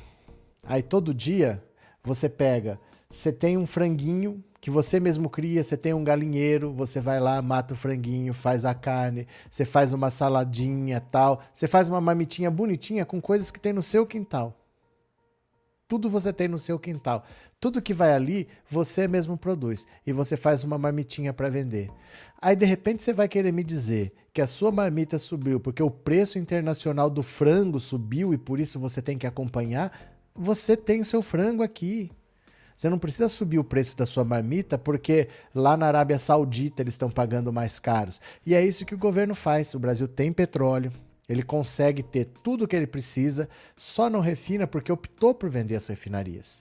E tá dando dinheiro para gente que importa. Então você compra a gasolina já refinada dos Estados Unidos e esse importador ganha sem fazer nada. Ele só faz um contrato, faz o transporte para cá, ganha dinheiro, enriquece sem fazer rigorosamente nada, sendo que o Brasil fazia isso tudo aqui. Essa é a questão. O resto é conversa fiada. Ah, é porque o preço global, a guerra da Ucrânia, tudo isso é conversa. O Brasil tem petróleo, só está seguindo essa política porque quer, para dar lucro para um monte de gente, né? Cadê que mais aqui? Ciro Poupança do Lula, Dandara. Ciro Metralhadora cheia de magas, Dandara. É, o leite tá preço que estava a gasolina. É, eu nunca via o leite custar mais caro que a gasolina, né? O bandido que matou a Ruda, Jorge não sei o que, já saiu da UTI, está consciente. Vamos ver. Vamos ver, né? Se ele vai dar alguma declaração, quando é que ele vai prestar depoimento. Vamos aguardar, Hélio. Obrigado, viu, Hélio? Um amigo meu que é da Petrobras é revoltado com o Bolsonaro, mas é porque todo mundo sabe o que ele faz. Não é por acaso. Né? É, se acontecer uma tragédia com a morte de bolsonarista, mesmo que tenham estejam causando foi outro bolsonarista, eles irão falar que foi a esquerda. Ah, gente, isso aí a gente tem que esperar para ver, né? A gente fica sofrendo com coisas que normalmente não acontecem. Então não tem por que a gente sofrer com o que vai acontecer com o bolsonarista. Deixa acontecer, ué, vai fazer o quê, né? Deixa lá. Ah lá, cadê? Socorro Cabelo, valeu Sandra. Agora vamos ver se esse menino trabalhou hoje, porque a agenda do Bolsonaro hoje tá bonita, viu? Hoje a agenda do Bolsonaro está bonita. Dá uma olhada na agenda do presidente, ó.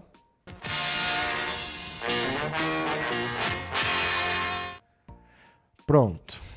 Vocês não vão acreditar. Essas coisas aqui só mostrando para vocês verem. Dia 19 de julho, terça-feira, a agenda oficial do presidente. Olha só, só tem isso aqui. Marcelo Quiroga, ministro da Saúde, das 11h30 ao meio-dia, 3 horas para almoçar, e Pedro César Souza, o jurídico, à tarde. Ele trabalhou uma hora e almoçou três horas. No total deu quatro horas e ele foi para casa assistir A Casa é Sua com a Sônia Abrão, falar mal da, da treta da Anitta e da MC Melody. Aí, ó. É isso o dia dele. A agenda do Bolsonaro hoje tem uma hora de trabalho. Meia hora de manhã, meia hora de tarde, três horas de almoço e pronto, foi para casa assistir é, a, é, Casos de Família com a Cristina Rocha. Que beleza, hein? Isso não é uma vergonha, gente. Não é possível. Isso é a agenda oficial do presidente da República. Como pode as pessoas passando fome e o Bolsonaro nem disfarça que está trabalhando, nem para ter uma agenda que ficasse só na conversa fiada, né?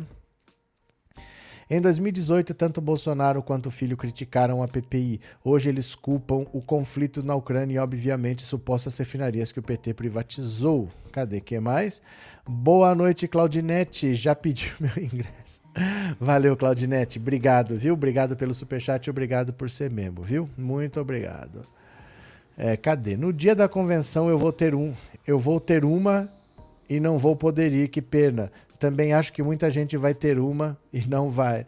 É, depois é só preencher com a desculpa, né? Deixa já a desculpa pronta assim, depois preenche. Valeu, obrigado. Cadê? Oficialmente malandro, disse o Demetrio. Dionísia foi mentir no Twitter. O que aconteceu? Ó, eu vou mostrar para vocês aqui um, um áudio da Janaína Pascoal. A Janaína Pascoal, ela tá um pouco revoltada porque os bolsonaristas acham que o Bolsonaro vai se eleger. E ela tá vendo o que todo mundo tá vendo, que o Lula vai se eleger. E ela tá falando: vocês precisam enxergar o que está acontecendo. Dá uma olhada aqui, tem um áudio para vocês. Pera lá. Olha a Janaína Pascoal aqui, ó, desesperada, porque ela tá vendo a canoa fazer água. Dá uma olhada aqui, só um segundo. Olha, presta atenção. Janaína Pascoal falando, ó. Olha, amigos, o pior segue é o que não quer ver. Eu não estou dando crédito para a imprensa que eu critico, até porque eu não critico ninguém, nem nenhum veículo em absoluto. Eu leio vários veículos de várias orientações e analiso matéria por matéria, da mesma maneira que eu faço com os projetos. Agora, essa resistência em enxergar o que está claro para todo mundo é que vai nos afundar. Eu peço a vocês que, de maneira humilde, não precisa escrever aqui, não precisa confessar, olhem para suas famílias, para os seus amigos, ainda que sejam aqueles de quem vocês se afastaram, e avaliem quantos fizeram campanha para o presidente, votaram no presidente em 2018 e hoje dizem que não votarão. Eu sei que a maioria não fala que vai votar no Lula, fala que vai anular, fala que vai abster. Mas eu quero que vocês façam essa análise. Por outro lado, eu quero que vocês avaliem quantas pessoas que vocês conhecem que não votaram no presidente em 2018 e agora vão votar. Então, eu sei que eu estou fazendo papel de chata, não é confortável. Eu apanho o dia inteiro, todo dia, por causa disso. Mas eu entendo que a minha missão é alertar vocês para o que está acontecendo de verdade. Vocês não precisam acreditar na imprensa que vocês tanto criticam. Olhem para suas famílias. Olhem para as pessoas do seu convívio. Ai, meu Deus do céu, Janaína. Ô, oh, Janaína, meu Deus do céu. O bicho tá pegando, gente. O bicho tá pegando. Eu tô falando para vocês, o desespero é muito grande porque a gente tá à véspera de uma eleição, não tem tempo para acontecer nada. Como é que Bolsonaro vai virar essa eleição? Não tem voto para ele buscar. De onde que ele vai tirar voto para superar o Lula? Só se ele tirar voto do Lula. Se ele convencer um petista a virar bolsonarista dois meses da eleição. E com esse desgoverno que ele não governa, ele não trabalha, ele não faz nada. Olha a agenda dele.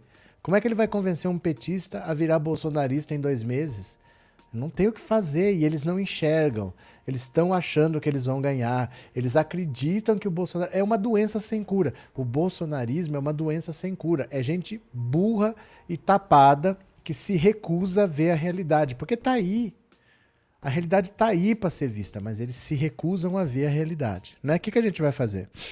A Janaína está querendo se reeleger, já está amenizando, só não falou a situação caótica que está o nosso país. Célia, cadê, cadê?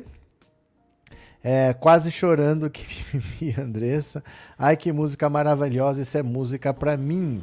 O que está acontecendo é que você fracassou, agora é Lula o retorno. Janaína é outra, que voz que é essa que tá cheia de rivotril, que cachaça na cabeça. Não, a voz dela é, é essa mesma. Ela, é, eu sei que eu sou a chata. Eu sei, vocês precisam entender. Ela tem essa voz anasalada, a voz da Janaína Pascoal, né? Cadê? Adoro ver o gado desesperado. Vamos dar um lencinho pra Janaína enxugar as lágrimas. Deia a debochada. Mas o Ciro Gomes vai lançar oficialmente sua candidatura amanhã só que ele não tem um único partido aliado, não tem vice, mas ele vai lançar a candidatura dele. Ai, Ciranha, pelo amor de Deus, esse tá perdido também. Sem apoios, Ciro Gomes oficializa lançamento da candidatura. É uma das coisas mais patéticas que eu já vi. Primeiro presidenciável que lançará oficialmente a candidatura ao Planalto amanhã, não sei porque a pressa, que ele nem vice tem, a convenção do PDT, o ex-governador Ciro Gomes enfrenta dificuldades em consolidar apoio à sua chapa. O partido dele ainda não fechou alianças nacionais e compôs escassos acordos estaduais. Com esse panorama, Ciro corre o risco de repetir 2018 e ter de contar com uma chapa puro sangue.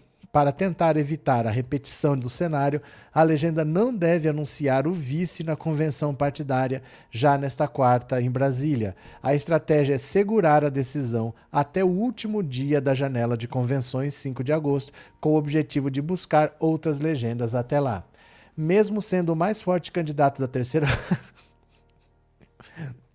Ele é o mais forte de uma terceira via que não existe, né? Ocupando consistentemente terceiro lugar nas pesquisas de intenção de voto. Atrás do líder Lula e do vice-líder Bolsonaro, Ciro não conseguiu articular um rol de alianças nacionais ao redor de seu nome. Com a queda gradual das candidaturas alternativas à polarização, principalmente do ex-juiz Sérgio Moro e do ex-governador João Dória, as uniões nesse sentido gravitam para o MDB de Simone Tebet. A essa altura da corrida eleitoral, os grandes partidos já estão com posição definida.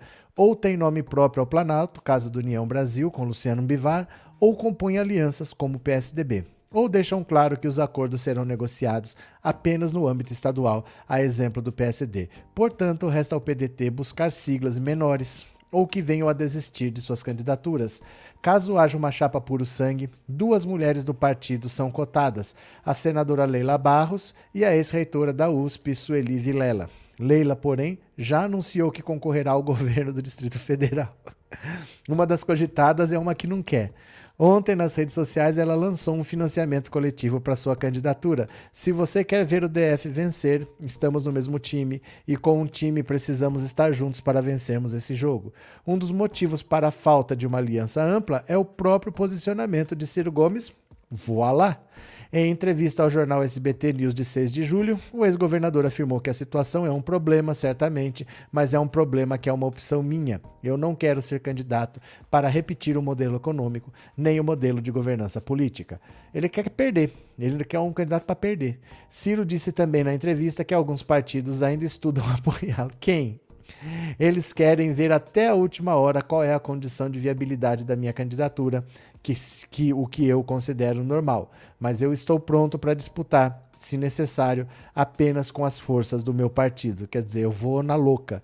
A Convenção Nacional do PDT prevê a formação de alianças como um dos tópicos de discussão. O encontro ocorrerá a partir das 15 horas na sede do partido na capital federal, com participação presencial e remota. Quer dizer, o Ciro Gomes é candidato desde 2018, desde que ele voltou de Paris que ele é candidato. Agora ele vai lançar uma candidatura que só tem ele. Por que, que ele está lançando tão cedo, sendo que não é o final do prazo, é o começo do prazo, se ele não tem um único partido aliado e se ele não tem nem vice? Por que, que ele não espera então? Porque que ele é candidato, todo mundo sabe. Ele é candidato desde 2018. Aí ele quer se precipitar, ele quer ser o primeiro a lançar, sendo que ele não tem estrutura para nada. Ele não conseguiu uma única aliança, ele não conseguiu nem ter um vice. Uma das possibilidades de vice é uma pessoa que já falou que não quer ser vice. A Leila quer ser governadora pelo Distrito Federal, não quer ser vice de ninguém. E por que, que ele está fazendo isso agora? Você percebe que o Ciro, ai, o Ciro é tão inteligente, só toma decisões burras. É uma decisão burra atrás da outra. Cara, se eu sei, eu sou candidato, mas eu tô com dificuldade aqui. Eu vou ali para quê? Eu não tenho vice, eu não tenho apoio, eu não tenho chapa montada. Por que, que eu vou me precipitar em lançar uma candidatura que tá solta, que não tá acontecendo ainda? Não tá rolando. Não tem, se ainda tem prazo para esperar, por que não espera? Olha, o Ciranha, eu vou falar para vocês, o Ciranha não, não, gira bem das ideias, não. Não é possível. É o, ele quer ser, vai ser o primeiro a se lançar, mas ele não tem nada para mostrar. Vamos lá dar uma criticada nele? Vamos. Cadê aqui? Pera lá. Ó, pronto. Vamos lá. A gente tem que dar uma cutucada de todo dia aqui, né? Olha.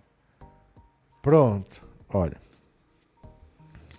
Ciro Gomes será o primeiro candidato a se lançar oficialmente mas não tem nenhuma nenhuma aliança e não tem sequer um vice. Então, para que a pressa? Para que lançar candidatura se não tem nada para mostrar?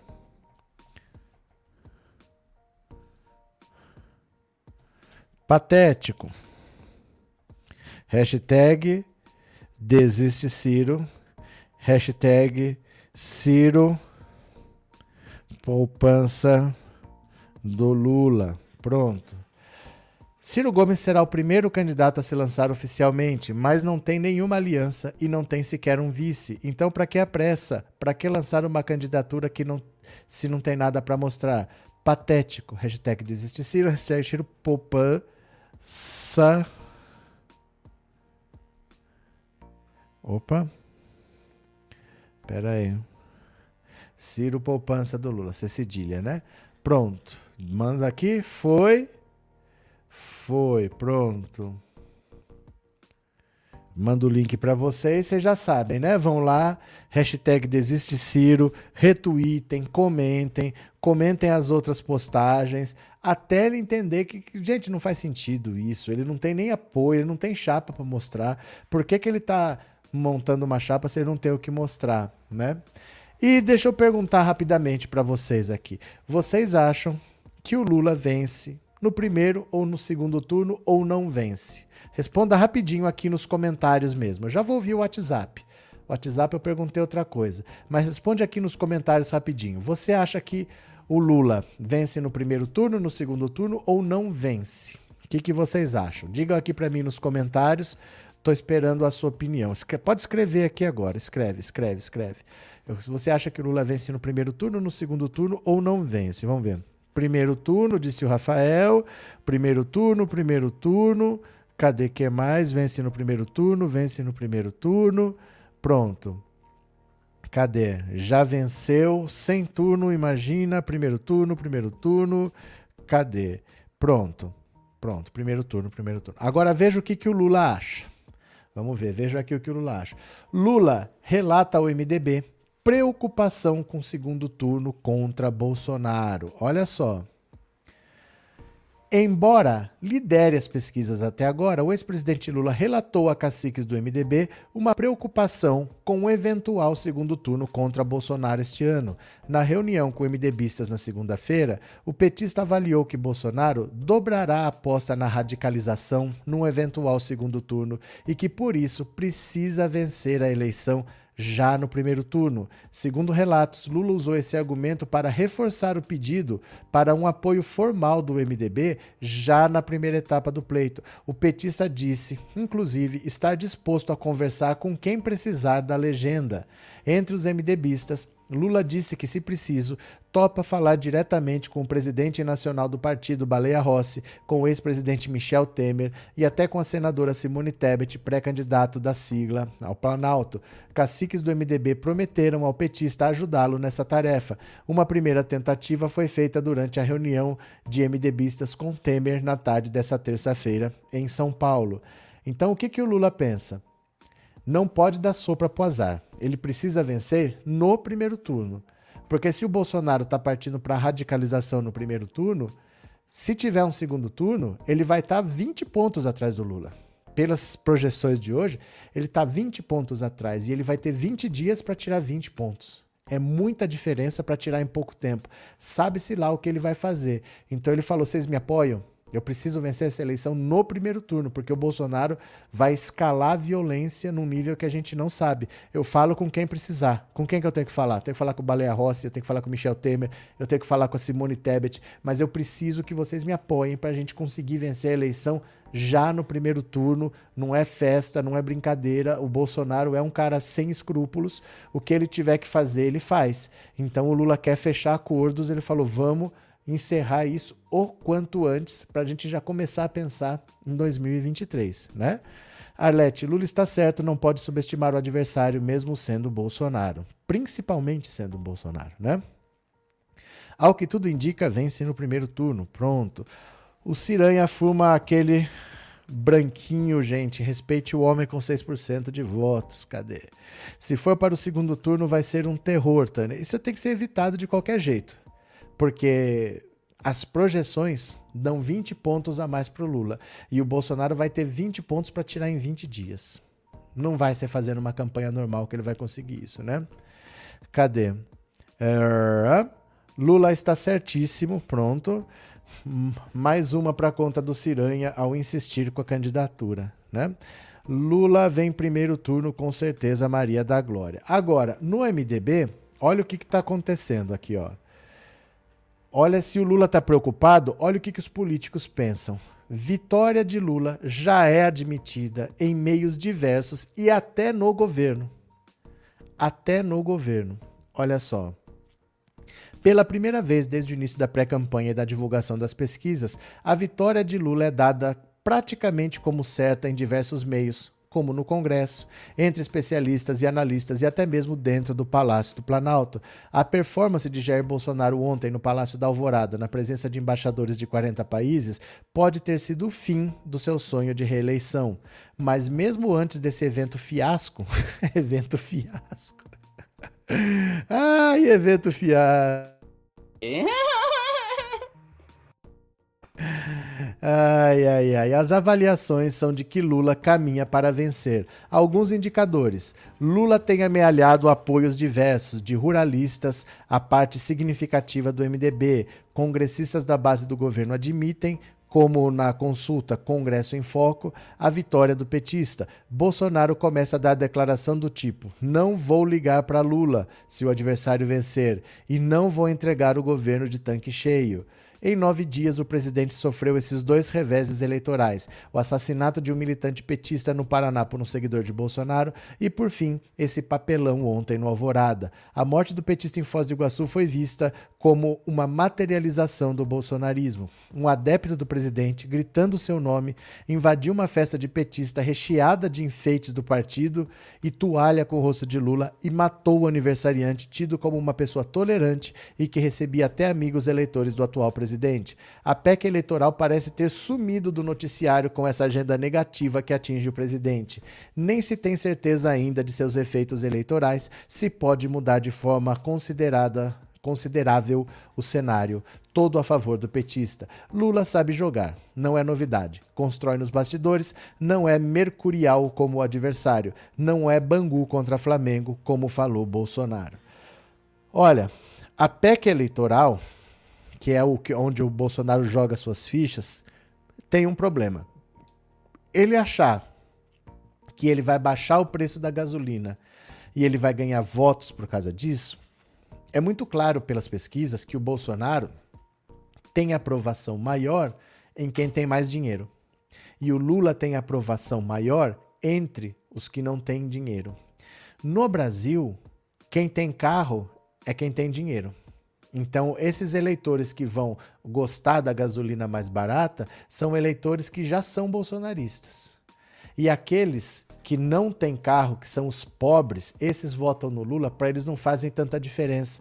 Ah, baixou o preço da gasolina na bomba. O diesel continua caro o diesel continua caro. O diesel está dois reais mais caro do que a gasolina. Então o frete continua caro, o preço dos produtos vão continuar caros, vai baratear para quem tem carro. E no Brasil, o pobre de verdade, o pobre de verdade não tem carro. O pobre que está desempregado, o pobre que está trabalhando aqui e ali, que está se virando, que está vivendo de favor, esse cara não tem carro no Brasil. O pobre nos Estados Unidos tem carro, o pobre na Europa tem carro, no Brasil não. Então, você reduzir o preço da gasolina para ganhar apoio, ele precisa ganhar apoio do pobre. O pobre no Brasil não tem carro. Então, ele está conseguindo ganhar simpatia, não os votos, porque o voto ele já tem, dos ricos. Ele ganha simpatia dos ricos, mas o voto ele já tem. E ele precisaria do voto dos pobres, e para esses não faz diferença. Vocês entenderam? Crica, obrigado pelo superchat e obrigado por ser membro, viu? Muito obrigado de coração, obrigado pelo apoio. Valeu. Cadê? É, eles vão jogar sujo, continuar jogando, sujando as mãos de sangue, mas Lula está acima de tudo isso, disse Socorro. Cadê? Estou morando em Brasília, mas vou em Salvador só votar no 13. Rafael, vou te falar uma coisa. Nessa eleição vai ter voto em trânsito. Você só tem que fazer é, a solicitação pessoalmente na Justiça Eleitoral. Você tem que dizer onde você vai estar e você pode votar no, em trânsito. Se você estiver dentro do seu estado, por exemplo, eu estou em Bauru, eu vou estar em Campinas. Eu posso votar em Campinas igualzinho se eu tivesse em Bauru. Se eu tiver, por exemplo, no Recife, fora do meu estado, aí eu só posso votar para presidente. Mas é, vai ser permitido o voto em trânsito. Não adianta chegar na hora para falar, ó, quero votar. Você tem que avisar antes. Você vai no cartório eleitoral agora, de agora até o meio de agosto. Você vai lá e fala, olha, eu quero formalizar o voto em trânsito. Você vai pessoalmente, diz onde você vai estar e você pode votar em trânsito. Você não precisa viajar para votar, mas você tem que avisar antes, tá? Cadê que mais? Pode esvaziar, mas não vai mudar, vou votar nele do mesmo e 22 baratear a gasolina é para quem tem carro mesmo, eu, hein. Eu falo para vocês que o bolsonarismo é uma doença sem cura, porque tem 33 milhões de, de pessoas passando fome, que não sabem o que vão comer, e ele sempre tem um, um comentário que termina com kkk. É, é uma doença sem cura. Quando um, um, o seu irmão é assassinado por um bolsonarista gritando aqui é Bolsonaro e você não deixa de ser bolsonarista, é uma doença sem cura. Essa gente é lesada. Essa gente é lesada, essa gente tem problemas psiquiátricos mesmo, né? Eu fico meio triste porque eles poderiam estar tá aí produzindo, né? Tomavam um remedinho e ia trabalhar, mas parece que não tem jeito, não. Cadê? É, Rafael, faça sua solicitação no cartório eleitoral para obter esse direito. É, o voto em trânsito vai ser possível, mas você tem que avisar antes. Você tem que ir no cartório, dizer onde que você vai estar. Ó, eu, eu sou de eu sou de Belo Horizonte e eu vou votar em Campinas. Aí você vai no cartório de Campinas e fala, ó, vou votar aqui então. E aí, beleza, você pode votar em trânsito, mas não adianta chegar no dia falar, olha, eu não tô, mas eu quero votar. Mas você fazendo isso, você indo antes no cartório presencialmente, tem que ser presencialmente, pode votar, viu? É, o general chinês Yumi Tsunami dizia que nunca devemos subestimar o inimigo antes de atacar, mas ter prudência. Será que ele chamava mesmo Yumi Tsunami? Porque tsunami é uma palavra japonesa. Será que algum chinês se chama tsunami? Yumi. Será que. Yumi é nome de japonês, tsunami é uma palavra japonesa. Será que algum general chinês se chama Yumi Tsunami? Acho que não, hein? Sérgio Bolsonaro ontem, no, no fim do seu macabro briefing, briefing não, briefing, estava escrito errado, cara. Ficou esperando por palmas que não vieram, apenas um silêncio constrangedor, me fez ter vergonha alheia Lula primeiro turno. Pronto. Deixa eu pegar mais uma aqui, ó. Pronto. Horário eleitoral gratuito. O que, que vai acontecer quando começar o horário eleitoral gratuito? Respondam aí. Quando começar o horário eleitoral gratuito, isso vai favorecer Bolsonaro ou isso vai favorecer Lula? Respondam aqui rapidinho nos comentários. Ó, escreve aqui no comentário. O começo do horário eleitoral favorece Lula ou favorece Bolsonaro? Me diz rapidinho o que, que você acha. Quero ouvir. Você acha que o horário eleitoral favorece Lula ou favorece Bolsonaro? Me diga, me diga, me diga. Não? Vamos? Cadê, cadê, cadê, cadê? Cadê? Favorece Lula, Lula. Cadê? Lula. Vamos ver. Cadê? Não, não é Yun Tzu, é Sun Tzu. Se é do livro Arte da Guerra, é Sun Tzu. Sun Tzu, eu li esse livro, eu tenho esse livro. Mas não é Yumi Tsunami. Não. Vai lá no cartório e fala: Eu vou votar 13. Brincadeira, fala não, só vota 13, Sara Cristina. Lula, Lula, Lula, favorece Lula, favorece Lula. E por que favorece Lula? Baseado em que vocês falam isso? Agora explica para mim, por que vocês acham que favorece o Lula? De onde você tirou isso? Explica para mim por que favorece o Lula. De onde vocês tiraram isso? Queria saber. Por que favorece o Lula? Cadê? Hum? De onde que vocês tiraram isso que favorece o Lula? Vou mostrar para vocês aqui, ó. Horário eleitoral gratuito favorece o voto útil e vitória de Lula no primeiro turno. Vamos ver, ó.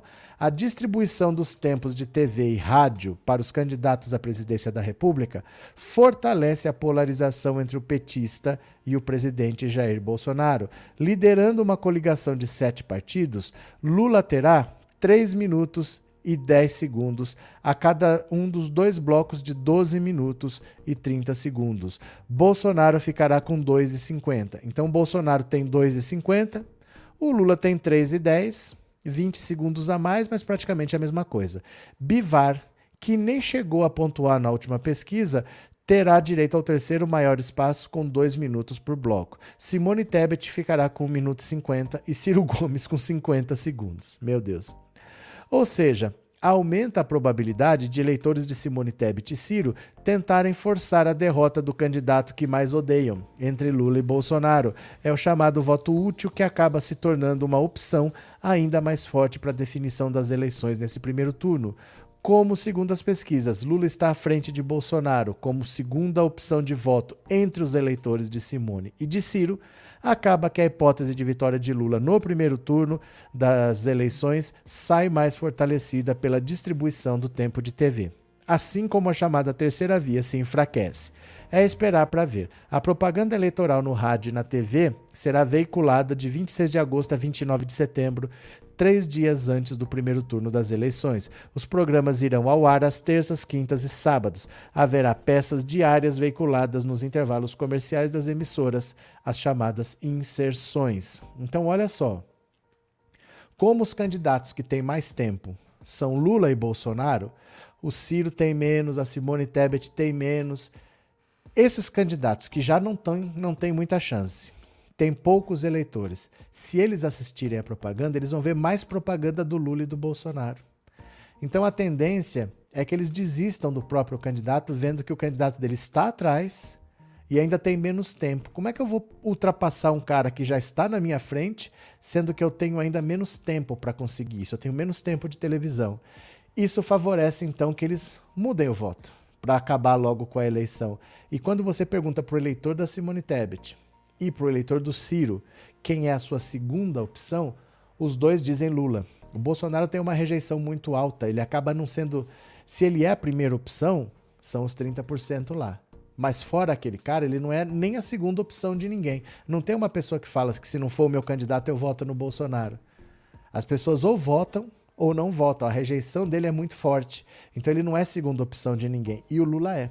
Às vezes a pessoa vota no Ciro, mas a segunda opção seria o Lula. Vota na Simone Tebet, mas a segunda opção seria o Lula. Então a tendência é que conforme comece a propaganda com os, esses candidatos com menos tempo atrás, é que o voto útil leve votos para Lula, favorece então que a eleição seja decidida no primeiro turno, né?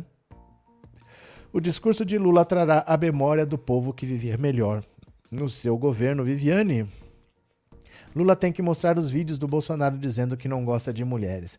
Maria, isso é o que ele menos precisa fazer, porque a rejeição entre as mulheres já é altíssima. Isso é o eleitorado que ele já tem conquistado. O que ele tem é fazer os homens desistir do Bolsonaro, não as mulheres. As mulheres já não votam, os pobres já não votam, os gays já não votam. Ele não precisa focar nisso esse público aí ele já tirou o que ele tinha para ganhar. Entre as mulheres é como se fosse assim, 62 a 19. É mais do triplo que vota no Lula do que no Bolsonaro. Não adianta você querer tirar mais desse público. Você entendeu? Porque nos outros grupos, homem está quase meio a meio. As mulheres já estão derrotando o Bolsonaro.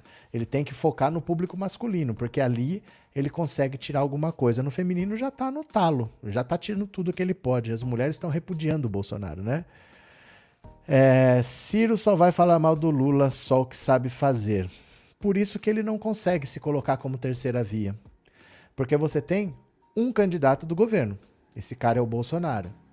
Se você não é o candidato do governo, o que, que você é? Oposição todo mundo que não é o governo tem que ser oposição ao governo, porque você quer a vaga daquele cara. Então Ciro deveria estar atacando Bolsonaro, como toda a oposição, mas ele fica atacando Lula. Então ele não consegue o apoio do eleitor do Lula, que fica com ranço dele, e ele não consegue derrubar o Bolsonaro, porque ele nem ataca o Bolsonaro, ele ataca o Lula. A estratégia dele está completamente errada. Ele nunca vai conseguir para o segundo turno atacando o Lula. Não adianta ele querer ser terceira via atacando a oposição, ele tem que atacar o governo. Não, não, tem sentido isso, né? Uma terceira via que não ataca o governo, porque se o cara quisesse votar no governo, ele votava. O cara que é terceira via, ele é oposição ao governo. Senão ele já estava votando no Bolsonaro, né? O Ciro não entendeu isso. Cadê? Hoje encontrei um ex-colega que há dois meses estava para votar no Bozo e hoje ele me falou, é Lula. A, a ficha está caindo, né? Lula, com suas sábias palavras, sabe convencer principalmente os indecisos. É que quase não tem mais indeciso. Gente, está bem consolidado já.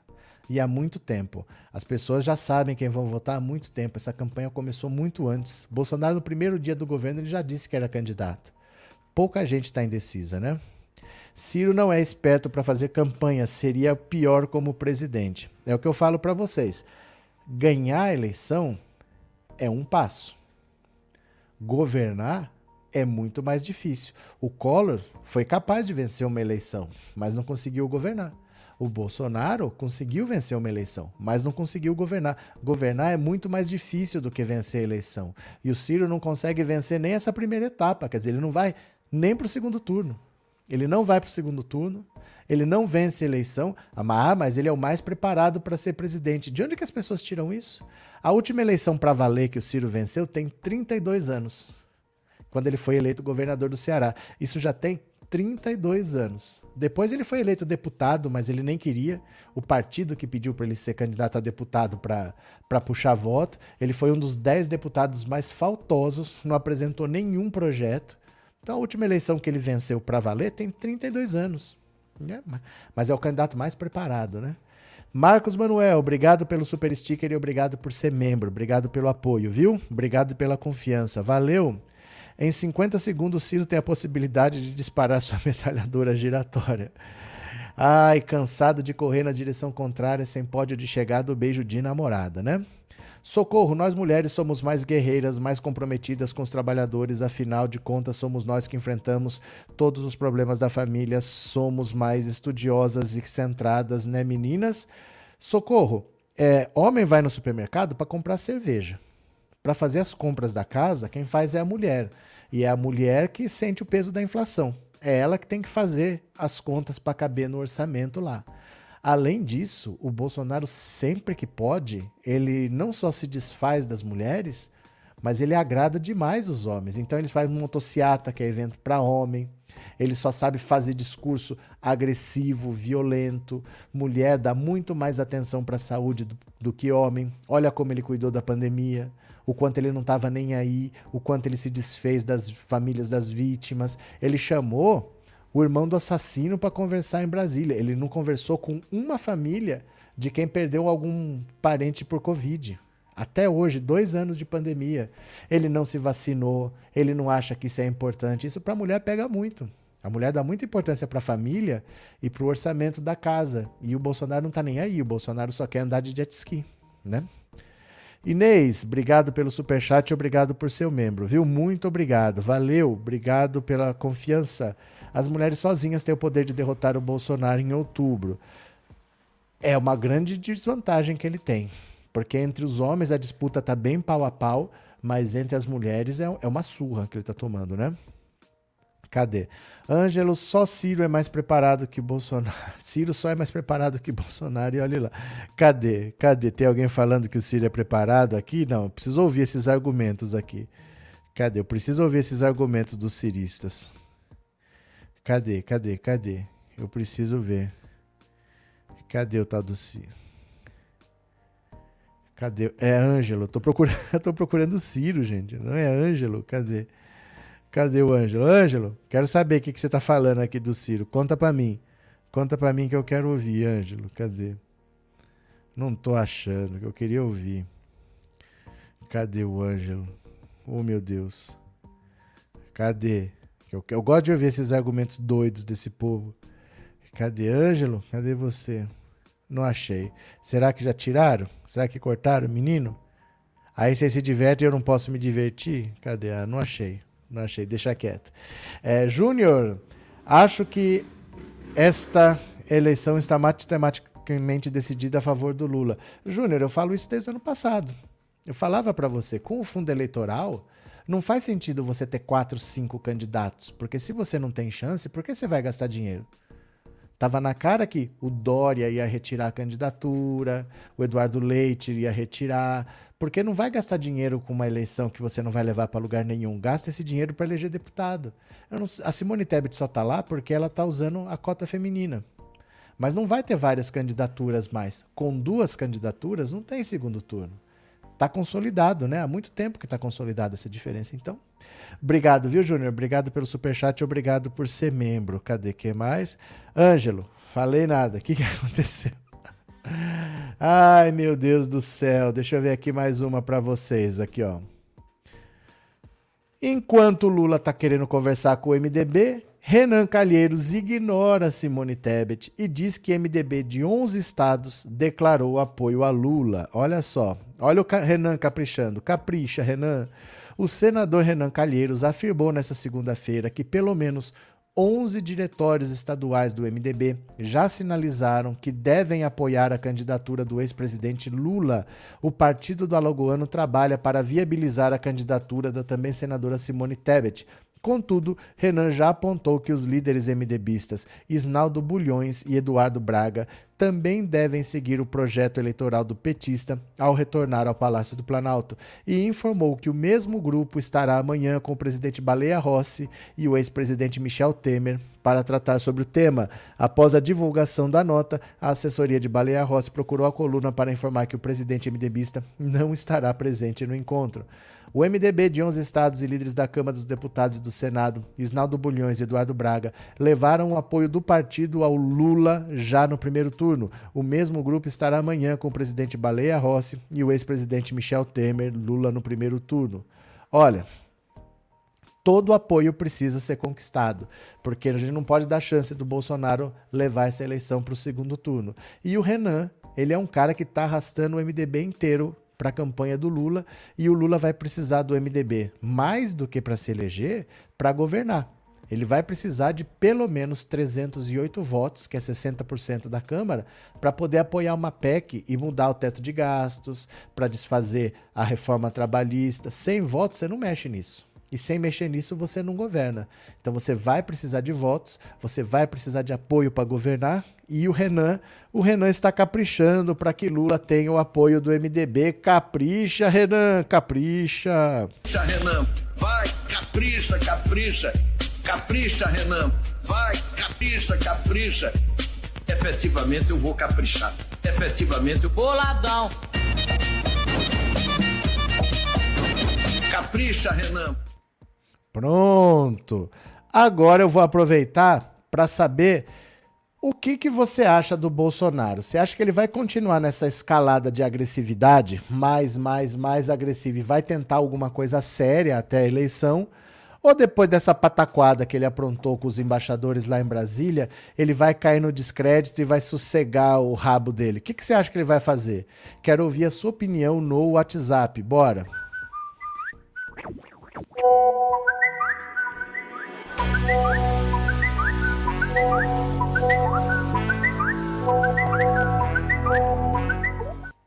Então vamos lá, eu quero ouvir a sua opinião no WhatsApp 14997790615. Vamos lá, eu quero saber o que, que você acha. Você acha que o Bolsonaro vai sossegar ou ele vai continuar na escalada de violência dele? Deixa eu só pôr o fone aqui. Bora que eu quero ouvir a sua opinião. Vem comigo, olha lá. É, quem sabe o Bolsonaro tentando, por meio de um serviço Magia Negra, né? Trazer de volta à vida o Ustra, o Figueiredo e o Geisel, né? Pra ajudar ele na empreitada do golpe de Estado. Só quem sabe, né? Valeu. Boa noite, professor. Eu sou Ô. Pedro Roque de São Paulo. Fala, Pedro. Bolsonaro não vai conseguir nada, ele não tem moral mais pra nada. A moral dele tá lá no, no isqueirinho dele lá.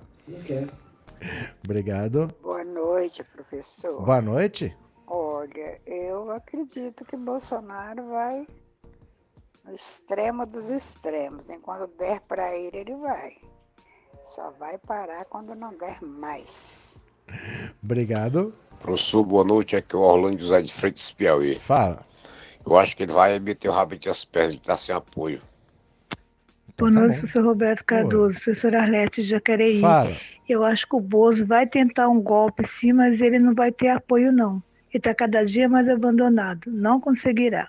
Professor, esse Oi. vagabundo, ele vai continuar tentando, tentando, mas não vai dar em nada. Fora Bolsonaro, urgente. Gente, alguém precisa tomar alguma providência, já foi longe demais. Boa noite, professor. Eu sou Ana Maria. Do jeito que as coisas tá, Bolsonaro vai tentar ou vai fazer. Sabe por quê? Porque ele está perdido. Ele já sabe que vai perder, então ele vai fazer a, a maior burrada do mundo. Pronto, e vai preso. Valeu, É, boa noite, professor. Aqui é Mauro de Barueri. Oi. Eu acredito que ele vai tentar tudo que ele puder, inclusive o próprio golpe. Só que eu acho a chance muito mínima de dar certo. Porque eu acho que o agro agora está partindo fora dele. Obrigado. Um abraço, professor Mauro de Barueri. Outro. Eu acredito, professor, que ele vai aumentar mais a escalada. Não resta outra alternativa para ele é, a não ser essa, né? Dele esticar a corda. Né? Abraço, professor Demetrios. Abraço. Professor, aqui é o Bernardo, Hum, do Limoeiro do Norte. fala, Bernardo. Lula vai vencer o primeiro turno, tá bom? Fechou? Tchau. Ô, boa noite. Boa noite, professor Roberto. Aqui é o Expedito de Juazeiro da Bahia. E esse homem tem jeito, a escalada dele vai, ele vai tentar continuar, mas nós, progressistas, iremos para cima dele. Um abraço! Outro. Boa noite, professor Cleide, da Zona Norte de São Paulo. O que falta mais para o Bolsonaro fazer? Valeu. Boa noite, professor Roberto. Aqui é Maria Nelma de Salvador. Para mim, ele só vai continuar assim atrapalhando, mas não vai dar em nada, não. Entendeu? Porque ele vai perder a credibilidade. Aliás, ele não tem credibilidade nenhuma. Entendeu? Cada dia vai ser pior para as coisas que ele está tentando fazer. Valeu, obrigado pela participação. Nunca dá para ouvir todos, mas enriquece demais a participação de vocês. Eu agradeço. Se eu não ouvir hoje, amanhã eu ouço. E quanto mais curta a sua mensagem, maior a chance de eu ouvir, porque eu vou ouvindo as mensagens mais curtas, porque assim dá para ouvir mais gente, tá? Eu tento ouvir o maior número de pessoas que der, então eu tento ouvir as mensagens mais curtas para conseguir ouvir mais gente, viu? Cadê? É, Nadir, não faço parte do grupo do Zap, são muitas mensagens o tempo todo, pra mim não dá. Inês, a mulher do Twitter, a dona do Twitter. Célia, já vai levar mais gente para a morte e potencializar a violência. Quem mais? Sérgio, quero agradecer por sempre dar oportunidade a quem utiliza-se do seu canal para poder expressar opiniões, muitas das vezes não contribuo com o superchat. Obrigado pela cordialidade. Abraço, Sérgio. Teca tá comendo um ossinho ali. Senhor, agora é sério. Diga, Catônio. Tá esgotado e nenhuma inscrição disponível. Que pena, não tive a chance de ir. Tem que ver se não vai abrir outra ali, né? Tem que ver se não vai abrir outra, porque se a gente conseguiu esgotar, melhor. Convenção do PL. Se a gente conseguiu esgotar a inscrição do PL, é ótimo. O coisa é igual Dick Vigarista. Tenta, tenta e no final dá errado. É, ele passa o tempo todo tentando atrapalhar os outros, mas no fundo ele não ganha nada. É sempre assim, parece o Dick Vigarista mesmo, né? Cadê? Quer aprender a usar o Twitter? Fala com a Inês. A Inês está demais, ela tá arrumando treta com todo mundo. Oi, Inês. Agora, deixa eu ver aqui, ó. Deixa eu mandar o link para você. Espera lá. Não acabou não, tá? Não acabou não. Eu só vou mandar um link um pouco antes, porque às vezes eu deixo para mandar muito em cima da hora. Aí tem gente que já tá saindo. Então deixa eu mandar antes aqui, ainda vai ler uma notícia, tá? Mas eu vou mandar link do canal. Olha isso que nós vamos para lá agora, ó. Agora não, daqui 10 minutos. Nós vamos para lá para ver o resumo de notícias do dia. A gente faz uma live curtinha de 10 minutos com essas notícias todas. Já deixa guardado aí, porque nós vamos pro canal Olha Isso daqui a pouco. Mas tem notícias ainda, viu? Obrigado a Espera um pouquinho, Lex, porque eu não posso misturar, porque senão a mocinha aqui grita, ó. Se eu falar seu nome muito rápido, ela grita. Obrigado, viu, Moura? Obrigado pelo super sticker, obrigado pelo apoio. Valeu. Boa noite, operei a catarata dois olhos, hoje foi o direito. Valeu, José. Vamos ler mais uma notícia aqui, ó. Sérgio Moro, boneco doido. Olha o que, que o Sérgio Moro tá falando aqui. Pera lá.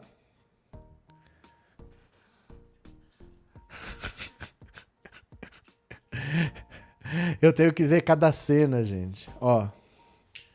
Tem uma cachorra que tá aqui do lado comendo ossinho, ó. Ó.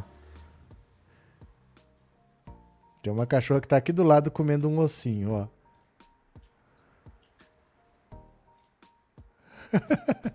ah, deixa eu cair, ó. Opa. Ó, perdeu. Perdeu o ossinho. Vai buscar outro agora. Eu só tô ouvindo um nhaque, nhaque, nhaque aqui do lado. Ah, voltou, tá andando por aí. Mas vamos ver mais uma notícia aqui. Sérgio Moro, só tô ouvindo um nhaque, nhaque, nhaque aqui do lado. Moro dispara contra Alckmin. O Brasil não merece isso. Mas alguém perguntou, Sérgio Moro. Alguém quer saber da sua opinião irrelevante? O ex-juiz Sérgio Moro não se cansa de sempre que pode atacar o seu desafeto Lula, a quem condenou por corrupção e lavagem de dinheiro, decisão que acabou levando o petista à prisão por 580 dias. Nesta terça, Moro no entanto, mirou também para o candidato a vice na chapa de Lula, o ex-governador Alckmin. Além da catástrofe da possível eleição do Lula, temos que estar atentos ao que viria junto com ele. Sinceramente, o Brasil não merece isso, disse em post legenda para uma foto de Lula e Alckmin juntos. Olha aqui, ó. Dá até dó do Moro. Dá até dó do Moro, porque ele não vai se eleger nem no, no estado dele, nem para senador, para quem queria ser presidente, ainda está preocupado com a candidatura dos outros, né? Em dezembro de 2021, Moro já havia investido contra Alckmin, enquanto o ex-tucano apareceu pela primeira vez publicamente ao lado de Lula em um jantar em São Paulo promovido pelo grupo Prerrogativas, que reúne advogados simpatizantes da candidatura petista. Impressão minha ou ontem assistimos a um jantar comemorativo da impunidade da grande corrupção, escreveu Moro, que à época ainda acalentava o sonho de ser rival de Lula na disputa presidencial. Alckmin também foi alvo da Lava Jato, mas não de Moro. Em julho de 2020, o Ministério Público Paulista denunciou o então tucano por corrupção passiva, lavagem de dinheiro e falsidade ideológica dentro da chamada Lava Jato eleitoral, sob a suspeita de ter recebido até 11,3 milhões de reais da Odebrecht em forma de caixa 2 para as eleições de 2010 e 2014. Em março deste ano, a Justiça de São Paulo rejeitou o pedido de arquivamento sumário da denúncia feito pela defesa de Alckmin e determinou o seu prosseguimento. Aí depois vê. E o Sérgio Moro continua dando palpite na vida alheia, né? Continua falando do que não foi chamado. Cadê? O plantio é uma escolha, a colheita é obrigatória. O Moro se lascou. Verdade. Deixa eu aproveitar agora para eu ver se vocês mandaram algum pix. Se teve alguma mensagem no pix, eu vou ler agora. Vamos ver?